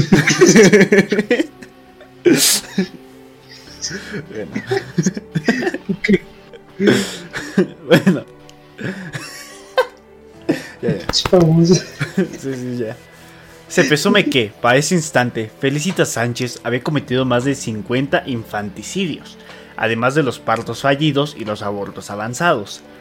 El caso tomó relevancia nacional y se, escandalizó el país entero, pero solo se mantuvo durante tres meses en prisión debido a que su abogado amagó con revelar la lista de clientes que mantenía la red de compra-venta de infantes y a las mujeres que habían optado por abortar en una época que hacerlo era sinónimo de crueldad y homicidio. Aún en algunos países es de no mames, no mates sí, bebitos. Por eso se tiene, que, se tiene que aprobar el aborto.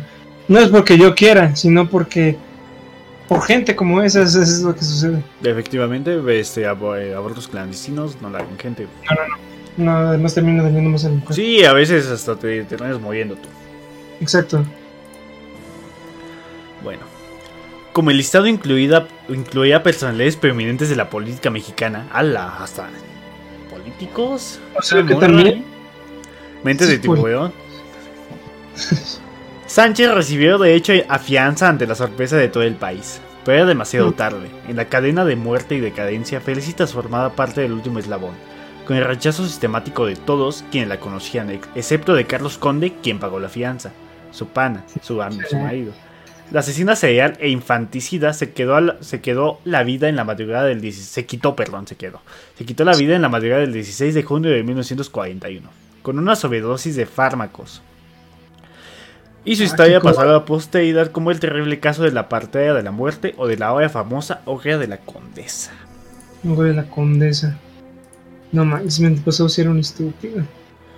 Güey, sí se la mamó. Se hace como de, ay, sí, mi esposa, ¿qué? ¿Mató niños? No, no pasa nada. Le agarra cariño. Está culona. Ay, de lo tomó le carnal. Bueno. No manches. Sí, una pinche loca, ¿no? Todos. Bueno, sí, pero pues. O sea, ella tenía como la parte buena de que se lo vendía gente con lana. Sí, también estaba el otro que le daba de comer a las palomas, pero pues eso no quita que haya notado gente. Bueno, o sea, sí, sí, sí. Un, un, 80-20, ¿te parece? Güey, niños, o sea, ok, creo que lo peor que podrías hacer si no venden a los niños es de, pues ahora le trabajan para mí. no soy su madre, soy su, soy su patrona y ahora trabajan para mí. Ahora en el, Exacto. Les enseño cómo hacer abortos y todo eso. Pero, güey, ¿matarlos? Ya es algo muy extremo. Exacto, ya te paso que los pongas en una canastita y si no te alcanza para cuidarlos, pues ya los dejas ahí a una familia que no puede tener hijos. En efecto. Bueno, Fernando, con ellas, vamos a hablar de ellas. ¿Y quiénes son ellas? ¿Ellas? ¿Estás seguro? Ellas, sí, efectivamente son ellas. No, no, no puede ser, vamos a hablar de ellas. De ellas, de las tan esperadas ellas. Las, las, las poquianchis. Así, esas. Esas, ellas. Ellas. Las hermanas González Valenzuela, Delfina María de Jesús, Carmen y María Luisa eran emprendedoras y ambiciosamente de tiburón. Además, tenían otra cualidad triunfadora, una absoluta falta de escrúpulos. Establecieron una cantina en el Salto Jalisco, en la que Delfina, la líder del clan, notó que las muchachas encargadas de llevar los tragos hacían buen dinero por su cuenta al prostituirse con los clientes. Mm. Bueno. Pues, pues, que, pues, que se hacía, eran épocas difíciles. Eso sí. Así que decidió mudarse junto con sus hermanas a Lagos de, de Moeno, donde, gracias a sus buenas relaciones con las autoridades, establecieron una casa de citas llamada Guadalajara de Noche. Comenzaron a reclutar adolescentes de los pueblos cercanos con la promesa de un empleo como trabajadoras domésticas en la ciudad de Guadalajara, pero en lugar de eso, las llevaban a prostituirse en su local bajo condiciones infames. Luego de tener problemas con la ley y un enfrentamiento en el que el hijo de Delfina Ramón Torres fue acribillado, huyeron a Guanajuato a continuar con el negocio. Las, poqui, las poquianchis, como pasaron a la historia, lograron tener dos prósperas casas de vicio.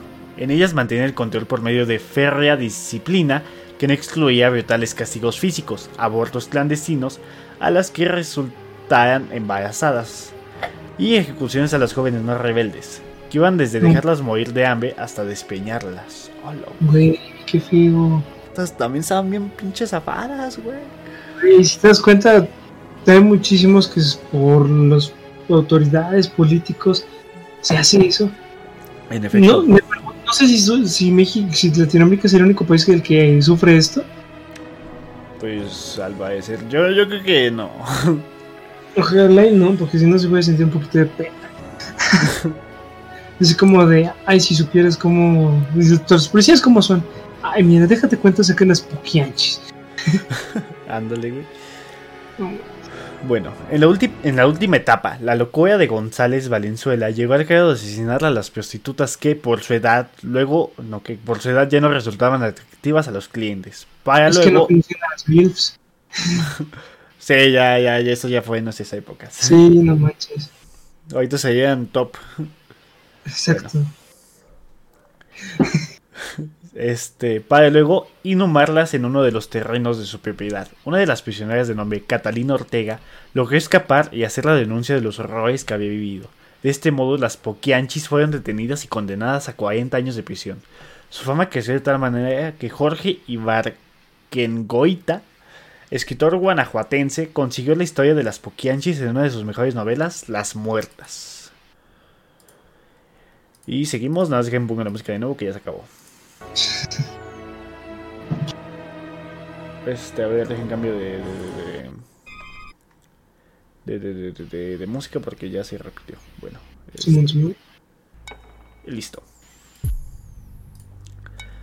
Bueno, como puede deducirse, la princesa guardaba. ¿Qué, ¿Qué, me mandaste, Fernando, boludo? A ver, deja checo. sí, sí, sí, ¿qué, qué hiciste, boludo? Eh, por si no saben de dónde sacamos el tema de asesinos seriales, muy interesante. Sí, sí, sí. A ver, vamos a ver. Recapitulemos. Recapitulemos, volviendo. ¡Producción! ¡Producción! Chinga. A ver. Ah, no, pues ahí se acaba.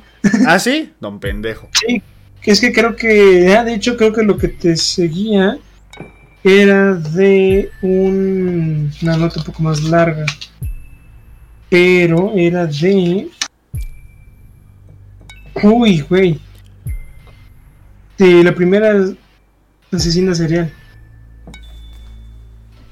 que es una mujer. Bueno, más bien, el primer asesino serial que es una mujer. Ok. No es que lo si Fernando, ya que tú lo tienes ahí, ya. Vaya, ya. Nos quedan 20 minutos todavía. Simón, Simón, un poco de lectura no hace daño. Vamos, Fernando, tú date. A ver. Bueno, termina la sesión en serie, Shararin, Shararan, Shararan. En principio fue una mujer. Es notable que una sociedad como la mesoamericana, acostumbrada a los sacrificios, a la guerra, chicos, destacara, pasando de la página, destacara la figura de la princesa Chalchiunenetl. A ver, ya se trabaja. Vamos a ponerle Chalchi. Chalchi. La cual puede, ser considerada la primera asesina en serie en la historia de México. Ok. Es la, es la cosmovisión de los pueblos de la región, la crueldad puede ser un elemento necesario, incluso obligatorio, para asegurar el funcionamiento de todo. La sangre era el alimento de los dioses y sin ella estos morirían y las potencias oscuras dominarían el cosmos y devorarían a los hombres. Ya saben, creencias de gente pendeja. Las acciones de la princesa Tenochca, en contraste, no tenían ninguna utilidad cosmogónica, solamente las hacía por su deleite personal. Eh, Curiosamente, la dama del pezón de Jade fue un monstruo en una sociedad acostumbrada a lo terrible. ¿Qué onda con el apodo? Chingón del apodo, hermano. Ok. Suena muy romántico, ¿no? Sí, al chile. Así como de eres mi princesa del pezón de Jade. Güey. No mames, Fernando ligando 2021. Sí, un, un, ¿cómo se dice? Un, un albur coqueto. A finales del siglo XV, en lo que ahora es la Ciudad de México, existía la confederación conocida históricamente como Tlaxcotloyan o Triple Alianza para los cuates, conformada por México, Tenochtitlán, Texcoco y Tlacopan. Dichas ciudades, a pesar de las alianzas que las unían, eran muy distintas entre sí. Las tensiones entre ellas eran constantes, pero a pesar de sus diferencias, la confederación pudo sobrevivir hasta la llegada de 1519 de los españoles. Fueron contadas las ocasiones en las que la alianza estuvo en peligro de disolverse. Una ocurrió en 1498, que fue enjuiciada y sentenciada a muerte la princesa Calchinune, la Calchi, pues. Ah, sí, sí, sí. Eh, por el cargo de adulterio y asesinato. Nezahuapili la recibió de parte de sus aliados Tenochcas en 1481, a la edad de 6 años, para que la tomara como esposa. Era hija de Tlatani Axayacatl y hermana de Moctezuma Yocoyotzin. Debido a su corta edad, Nezahualpili le asignó un recinto especial, separado del complejo donde él vivía, con el propósito de esperar hasta que la joven tuviera la edad suficiente para tomarle matrimonio. Jamás se imaginó lo mucho que se arrepentiría de esa decisión. Las fuentes históricas con las que se encuentran registradas entre 1481 y 98 la princesa cometió junto con sus sirvientes más de 200 asesinatos. No mames. Todas sus víctimas eran jóvenes guerreros, jóvenes guerreros machehuales. O sea, eran plebeyos.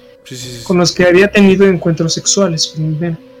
Una de las fuentes que las mencionan en detalle es la historia de la nación chichimeca de Fernando de Alba y Xicoxitl, que fue un texto escrito años después de la conquista española por este autor uno de los descendientes de Nezahualpili, en la cual se menciona extensamente en el capítulo eh, 50, 65. es que está en números romanos. sí, sí, sí. Ok. Al tiempo que el, rey Nezahualpilcinti le enviaron Nazcayacatzin, chingada madre, rey de México y otros señores a sus hijas para que de ahí escogiese la que había de ser la reina y su mujer legítima, eh, y las demás por concubinas, eh, para cuando faltase sucesor de la legítima, pudiese entrar alguno de los hijos de estas señoras. Bueno, entre las señoras mexicanas vino la princesa Calichujulecanetzi, la Calchi, pues, su hija legítima, cual por ser tan niña en aquella sazón no, la recibió, sino que la mandó criar en unos palacios con gran aparto y servicio de gente como hija. Bueno, y decimos que pues, es lo que pasó. La chamaca estaba muy chiquita y la mandaron a muy lejos. No es básicamente lo que dicen. Pero esta es como una corroboración para que saber que sí fue real. En México antiguo la poligamia era aceptada entre los pilli, o sea, los nobles, podían tener esposa y concubinas. Los mexicas y texocanos, por otro lado, no hacían distinción entre hijo legítimo y natural el hijo de una esposa secundaria o de una concubina tenía tanto derecho al trono como el heredero legítimo. Y bueno, continúa. Y aunque niña, era tan astuta y diabólica que viéndose sola en sus cuartos y que sus genes la tenían y respetaban por la gravedad de su persona, comenzó a dar en mil flaquezas y fue que cualquier mancebo galán y gentil hombre acomodado a su gusto y visión, dando orden en secreto de aprovecharse de ella y habiendo cumplido su deseo, lo hacía matar para luego hacer una estatua de su figura o retrato. Ah. Después de muy bien adornado de ricas vestimentas y joyas de oro y pedrería, lo ponía en la sala donde ella existía y fueron tantas las estatuas de los que así mató que casi cogían toda la sala a la redonda. Y al rey, cuando la iba a visitar y le preguntaba por aquellas estatuas, ella respondía que eran sus dioses. No mames. Don pendejo. Era el rey, ¿no? Sí, güey. Como puede deducirse, la princesa guardaba fetiches de sus víctimas. Práctica común que se ha observado durante el análisis del comportamiento de los asesinos en serie de todo el siglo XX. Aunque no se menciona el material con el que elaboraba estas siniestras estatuas, Es probable que fueran moldeadas con semilla de amaranto, pues en varias fiestas religiosas mexicas se servían esfinges con esta planta. El autor sigue. A pocos lances fue descubierta de este modo que los galanes por ciertos respetos dejó tres de ellos con vida, los cuales se llamaban Chichuhuatl, Huitzilihuitl y Maxla. No manches, es el mejor nombre de toda la época. Es muy corto, dos sílabas, Maxtla. El que uno de ellos era señor de Tetsoyucan y uno de los grandes del reino. Y los otros dos caballeros muy principales del lago corte. O sea que era lista la desgraciada. Sí, sí, sí, le sabía. El rey reconoció en ellos una joya muy estimada que había dado a esta señora, y aunque seguro de semejante traición, todavía le dio algún recelo. Siguiendo una noche a visitarla, le dieron, le, le dijeron las amas y criadas que se volvería, que se volviera como otras veces lo había hecho. Mas con el recelo entró a la cámara donde ella dormía y llegó a despertarla. No había, y no había sino una estatua con que estaba echada en la cama con su cabellera, la cual muy al vivo y natural representaba a esta señora. Visto por el rey semejante lacro y que la gente comenzaba a turbarse y a afligirse, llamó a los de su guardia y comenzó a prender toda la gente de la casa. Hizo gran diferencia en hacer parecer a esta señora que a pocos lances fue hallada, que en ciertos araos estaba ella con sus tres galanes, los cuales con ella fueron presos. Para los que no entendieron ni madres, el rey pues dijo, cabrón, ¿dónde están los galanes? A ver, ¿dónde está mi morra? Ah, pues ahí en el cuartito, pero no entre. ¿Por qué? No entre. No entre. Ahí está dormidita. Ay, qué linda la niña. La destapa y está el pinche cadáver hecho apenas estatua y ella durmiéndose al lado de él. Y pues ya para sacarse dudas, pues ya mandó a arrestar a todos, tanto a sus cómplices como a sus amas de. Sí, ¿no? Sus, sus, su gente, pues, a ella y a los tres güeyes que dejó libres. El rey remitió el caso a los jueces de su casa y, la, corte para que hallasen inquisición y pesquisa de todo. Ay, cabrón, qué mierda. No, es que ya, es que me salté en tres reglas. Finalmente, Alba Exilikoshli refiere el destino final de la princesa Tenochca, ejecutada a la temprana edad de 24 años. El rey remitió el caso a los jueces de su casa y corte para que hallasen inquisición y pesquisa de todos los que eran culpados los cuales con toda diligencia y cuidado los pusieron por obra con muchas personas culpantes e indicadas en este delito y traición. Aunque los más eran criados y criadas de ella, y muchos oficiales de todos oficios y mercaderes que habían ocupado unos en el adorno y compostura y servicio de las estatuas, y otros en traer y entrar en palacio a los galanes que representaban aquellas estatuas.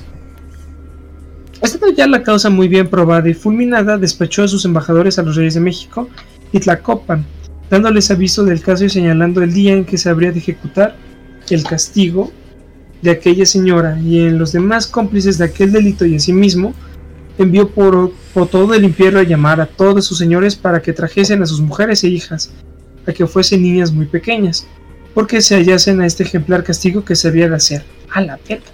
Vato. Imagínate, güey, todo bien tranquila con tu hija, así ah, te cosecha el, trigo para igual que tu jefa y son mis tortillas. y después llega el rey y se trae tu hija para que aprenda. ¿Qué onda? Llegado el tiempo, fue tan grande el número de la gente que vinieron a callarse en el que, con ser tan grande la ciudad de Texcuco, apenas podían caber en ella. Se ejecutó la sentencia públicamente y a vista de todo el público. Morbosos. Dándole garrote vil a esta señora y a los otros tres señores, sus galanes, y por ser gente de calidad sus cuerpos fueron quemados por las estatuas referidas, y a los demás que pasaron de dos mil les fueron dando garrote. Y en una barranca cerca de un templo del ídolo de los adulterios los fueron echando en un hoyo tan grande que para el efecto se hizo... ¿Qué Que para el efecto se hizo... Se revista rara el estrangulamiento de la princesa Tenochca tuvo consecuencias significativas, no solo para Texcoco, sino para la Triple Alianza. Luego de que se ejecutara la sentencia, Moctezuma, quien había sido entrañable amigo de Nezahualapilli, se enemistó con él y su pueblo. Las relaciones entre Tenochtitlán y Texcoco, si bien nunca llegaron a la guerra, sí se agitaron lo suficiente como para que en 1515, luego de la muerte de su otro amigo, Moctezuma manipular el proceso de sucesión de Texcoco. Y Tenochca acabó imponiendo a Cacama en el trono por encima de Ixtlojochtli, quien al verse traicionado combatió al lado de los españoles durante la conquista de México. O sea, en, resumidas cuentas, después de que hizo esta chingadera esta mujer, como era compa de Moctezuma, digo, como uno de los muertos fue compa de Moctezuma, hubo una, bueno, que hasta yo entendí como que hubo una discusión por todo ese rollo, ¿no?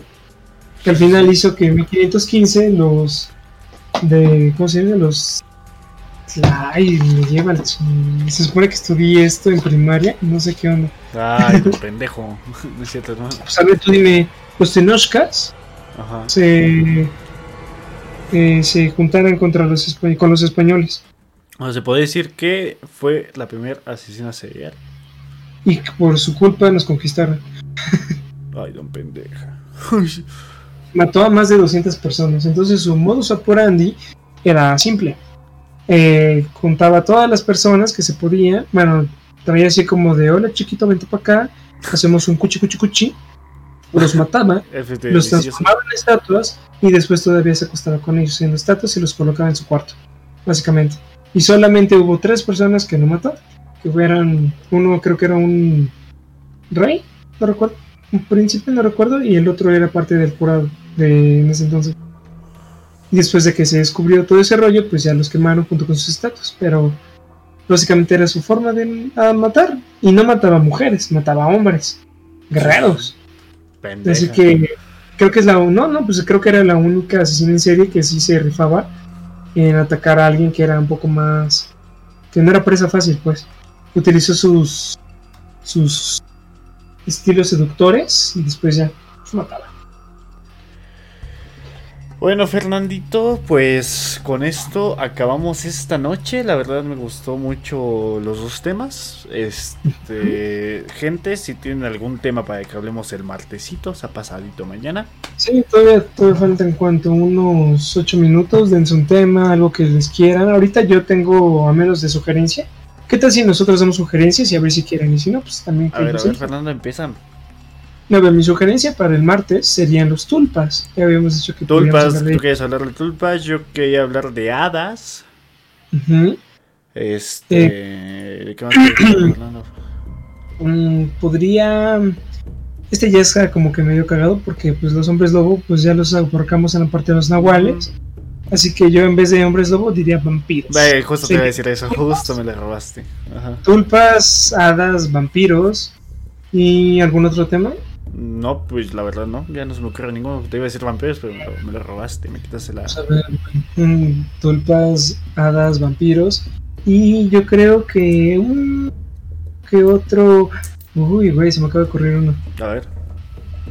el triángulo de las Bermudas. Uh, buenardo, eh. Mm. Ah, la isla de las muñecas, güey. La isla de las muñecas, de hecho no conocía la leyenda. O sea, hasta donde ellos, sé, bueno, no, vamos a buscarle. Para no estar echando spoilers. Pero sí, sí, no, no, no hablemos mierdas. Entonces, exacto. Entonces serían tulpas, hadas, vampiros, el triángulo y la isla de las mecas. Así que, pues bueno, los vemos en Instagram. Este, ahorita les paso el link de Instagram para que nos vayan a seguir. Bueno, Fernando, si me lo puedes pasar porque ahorita no estoy en ese. Bueno, tengo la contraseña de correo, lo tienes tú. Es que creo que los, ¿cómo se dice? Eh, Ah, es que tengo que entrar desde el servidor. Chécalo desde la PC, güey, entra desde la PC y ya me lo envías. Bueno. Pues básicamente es. A ver, déjame ver. Mm. Bueno, gente, en lo que Fernando busca, les vuelvo a dar la invitación a que nos sigan en Spotify. Ya nos encontramos en Spotify. Cualquier capítulo que se hayan perdido, ahí está lo voy a subir mañana en la mañana o tal vez hoy en la noche, cuando me dé tiempo. Bueno, no que mañana en la mañana, porque no que Twitch lo renderiza y lo sube a su plataforma, pues bueno, lo pueden ver tanto aquí como en Twitch, tanto en YouTube, tanto en Spotify como tanto en Anchor, que es otra plataforma de, streaming, que este, es donde lo estoy subiendo justamente. No sabía que existía eso. Sí, sí, ah, es para que subas pues, tus, tus, podcasts, ¿no? Bueno. Se aprende cada día algo nuevo. Ah, yo no, no encontré el link, pero. Te dije pues, que es de la PC, güey. No, pues de todas formas es muy fácil de encontrarlo. Es más, te lo puedo escribir aquí totalmente a ver. fácil. A ver, ¿por dónde lo escribo? Por. Ya, ya metí mi Insta, ya metí mi Insta, hermano, ya. Thank you. A ver, pues... Aguanta, Instagram, métete, boludo, métete, ahí está. Nos pasamos para acá, nos pasamos para acá. Y aquí buscan, el buscador nos buscan Necatlas. Exacto, bueno, más fácil, solamente busquen Necatlas, así. Ya, se lo puse. Ya subimos nuestra primera historia, la historia de la que yo subí. Creo que Fernando esta vez no subió, pero bueno, aquí estamos. Bueno, es que me ganó este vato. Sí, sí, sí. Este, así que, pues ahí está, gente. Así ahí está. que, pues bueno, este, ahí está el, el, el, Instagram para que vayan a votar. Ahorita Fernando va a estar subiendo la historia de, de la encuesta. Bueno, no, ahorita, ahorita es esta nochecito, pero mañana. Hoy o mañana, cuando tengamos tiempo. Mañana, para que sea todo el día. Mañana me despierto tempranito, subo la historia y ustedes, ustedes eligen. Si tienen alguna sugerencia. Si también tienen sugerencias, nos mandan mensajito ahí al Instagram o a Facebook. También tenemos el Facebook, YouTube.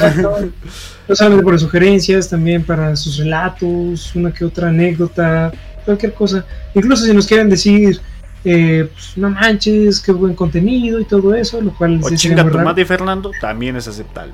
Eh, no, malas cosas no. Ah, no. Somos un canal familiar. Eh, no, canal familiar no, pero sí se fomenta el respeto hacia los trabajadores. bueno, eh, tenemos un nuevo seguidor, Copérnico Fuf, quedas por tu follow, hermanito. Contigo somos 100, 117 pendejos. Somos 17 seguidores, perdón, es que sí, desde mi canal, desde mi canal, sí, perdón. Este, somos 17, buenas noches, Copérnico, bienvenido hermanito. Esta noche vamos acabando, pero te vuelvo a repetir, hermano, estamos en Spotify, estamos en YouTube, nos encuentres como Necatlas y estamos en Twitch cuando se sube este capítulo, por si quieres ver los pasados. Ahí estamos, Copérnico, muchas gracias por tu follow, hermanito. Cada, cada semanita va creciendo el canal. De verdad, muchas gracias, hermanito. Y si tienen alguna historia, el correo que ven ustedes abajo en la pantalla, historias, fotos, videos, mándenos por ahí o al Instagram o a Facebook, lo vamos a decir. Ahí se los aceptamos. Simón. Así que Fernando, pues nos Muchísimas despedimos. gracias por escucharnos. Se les agradece mucho y por ustedes estamos haciendo esta mamada. efectivamente, por, ustedes, este, este proyecto va avanzando día a día y estamos viendo qué tema sacar porque ya nos estamos quedando cortos. Sí, no somos muy originales que digamos, pero hay muchos temas y vamos a seguir buscando. Sí, sí, sí, vamos a seguir excavando. Bueno, Fernando, cuídate mucho, hermanito, descansa. Aquí en The Atlas, hablando desde el otro lado de la pantalla. En los vidrios, lindas noches. Adiós, Fernando. Bye. Bueno, ya que estoy yo solito, este. Quieren que les deje una historia de terror corta o música. Ya saben que les dejo esas dos opciones antes de irme. Entonces, que deciden música o una historia de terror corta. Julie, ¿cómo estás? Bienvenida. Música, música, ok, sale, nos vamos con música. Se les olvida eso, sí, se nos olvidó el esto, sí, sí, sí, perdón. Ya, le voy a decir a Fernando que vaya la siguiente música. Bueno, nos vemos a todos. Gracias a Juan, gracias a Julie, gracias a Copérnico, gracias a Mayo sí, gracias a Pollito. Gracias a. Hoy no estuvo ni el bugo ni nadie, pero bueno. Este, muchas gracias a todos ustedes. De verdad nos están apoyando muchísimo. Este, yo los dejo con musiquita. Dejen quito ya la, la de terror.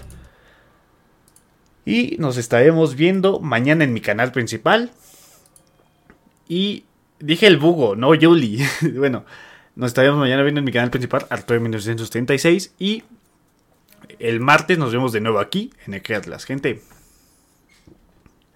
Cuídense mucho. Nos vemos mañana y recuerden que tal vez haya alguien abajo de su cama. Adiós.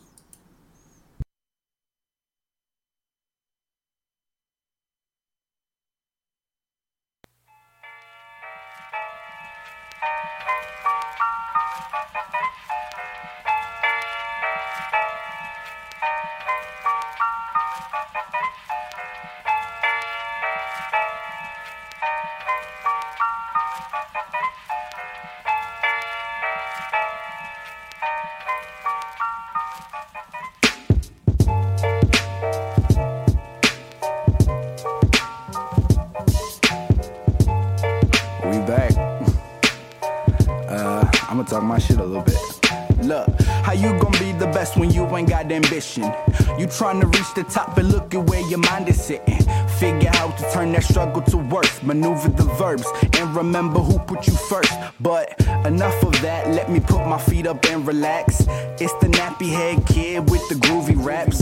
Would've thought she called a bid the way she threw it back. She looking at me like the fuck you about to do with that? Always a joker, but not the nigga for hocus pocus. My flow the dopest. I hope you niggas is overdosing. She sipped this potion, now she wanna swim all in my ocean. Stay very focused. I never falter from Mary's dosage. Woo!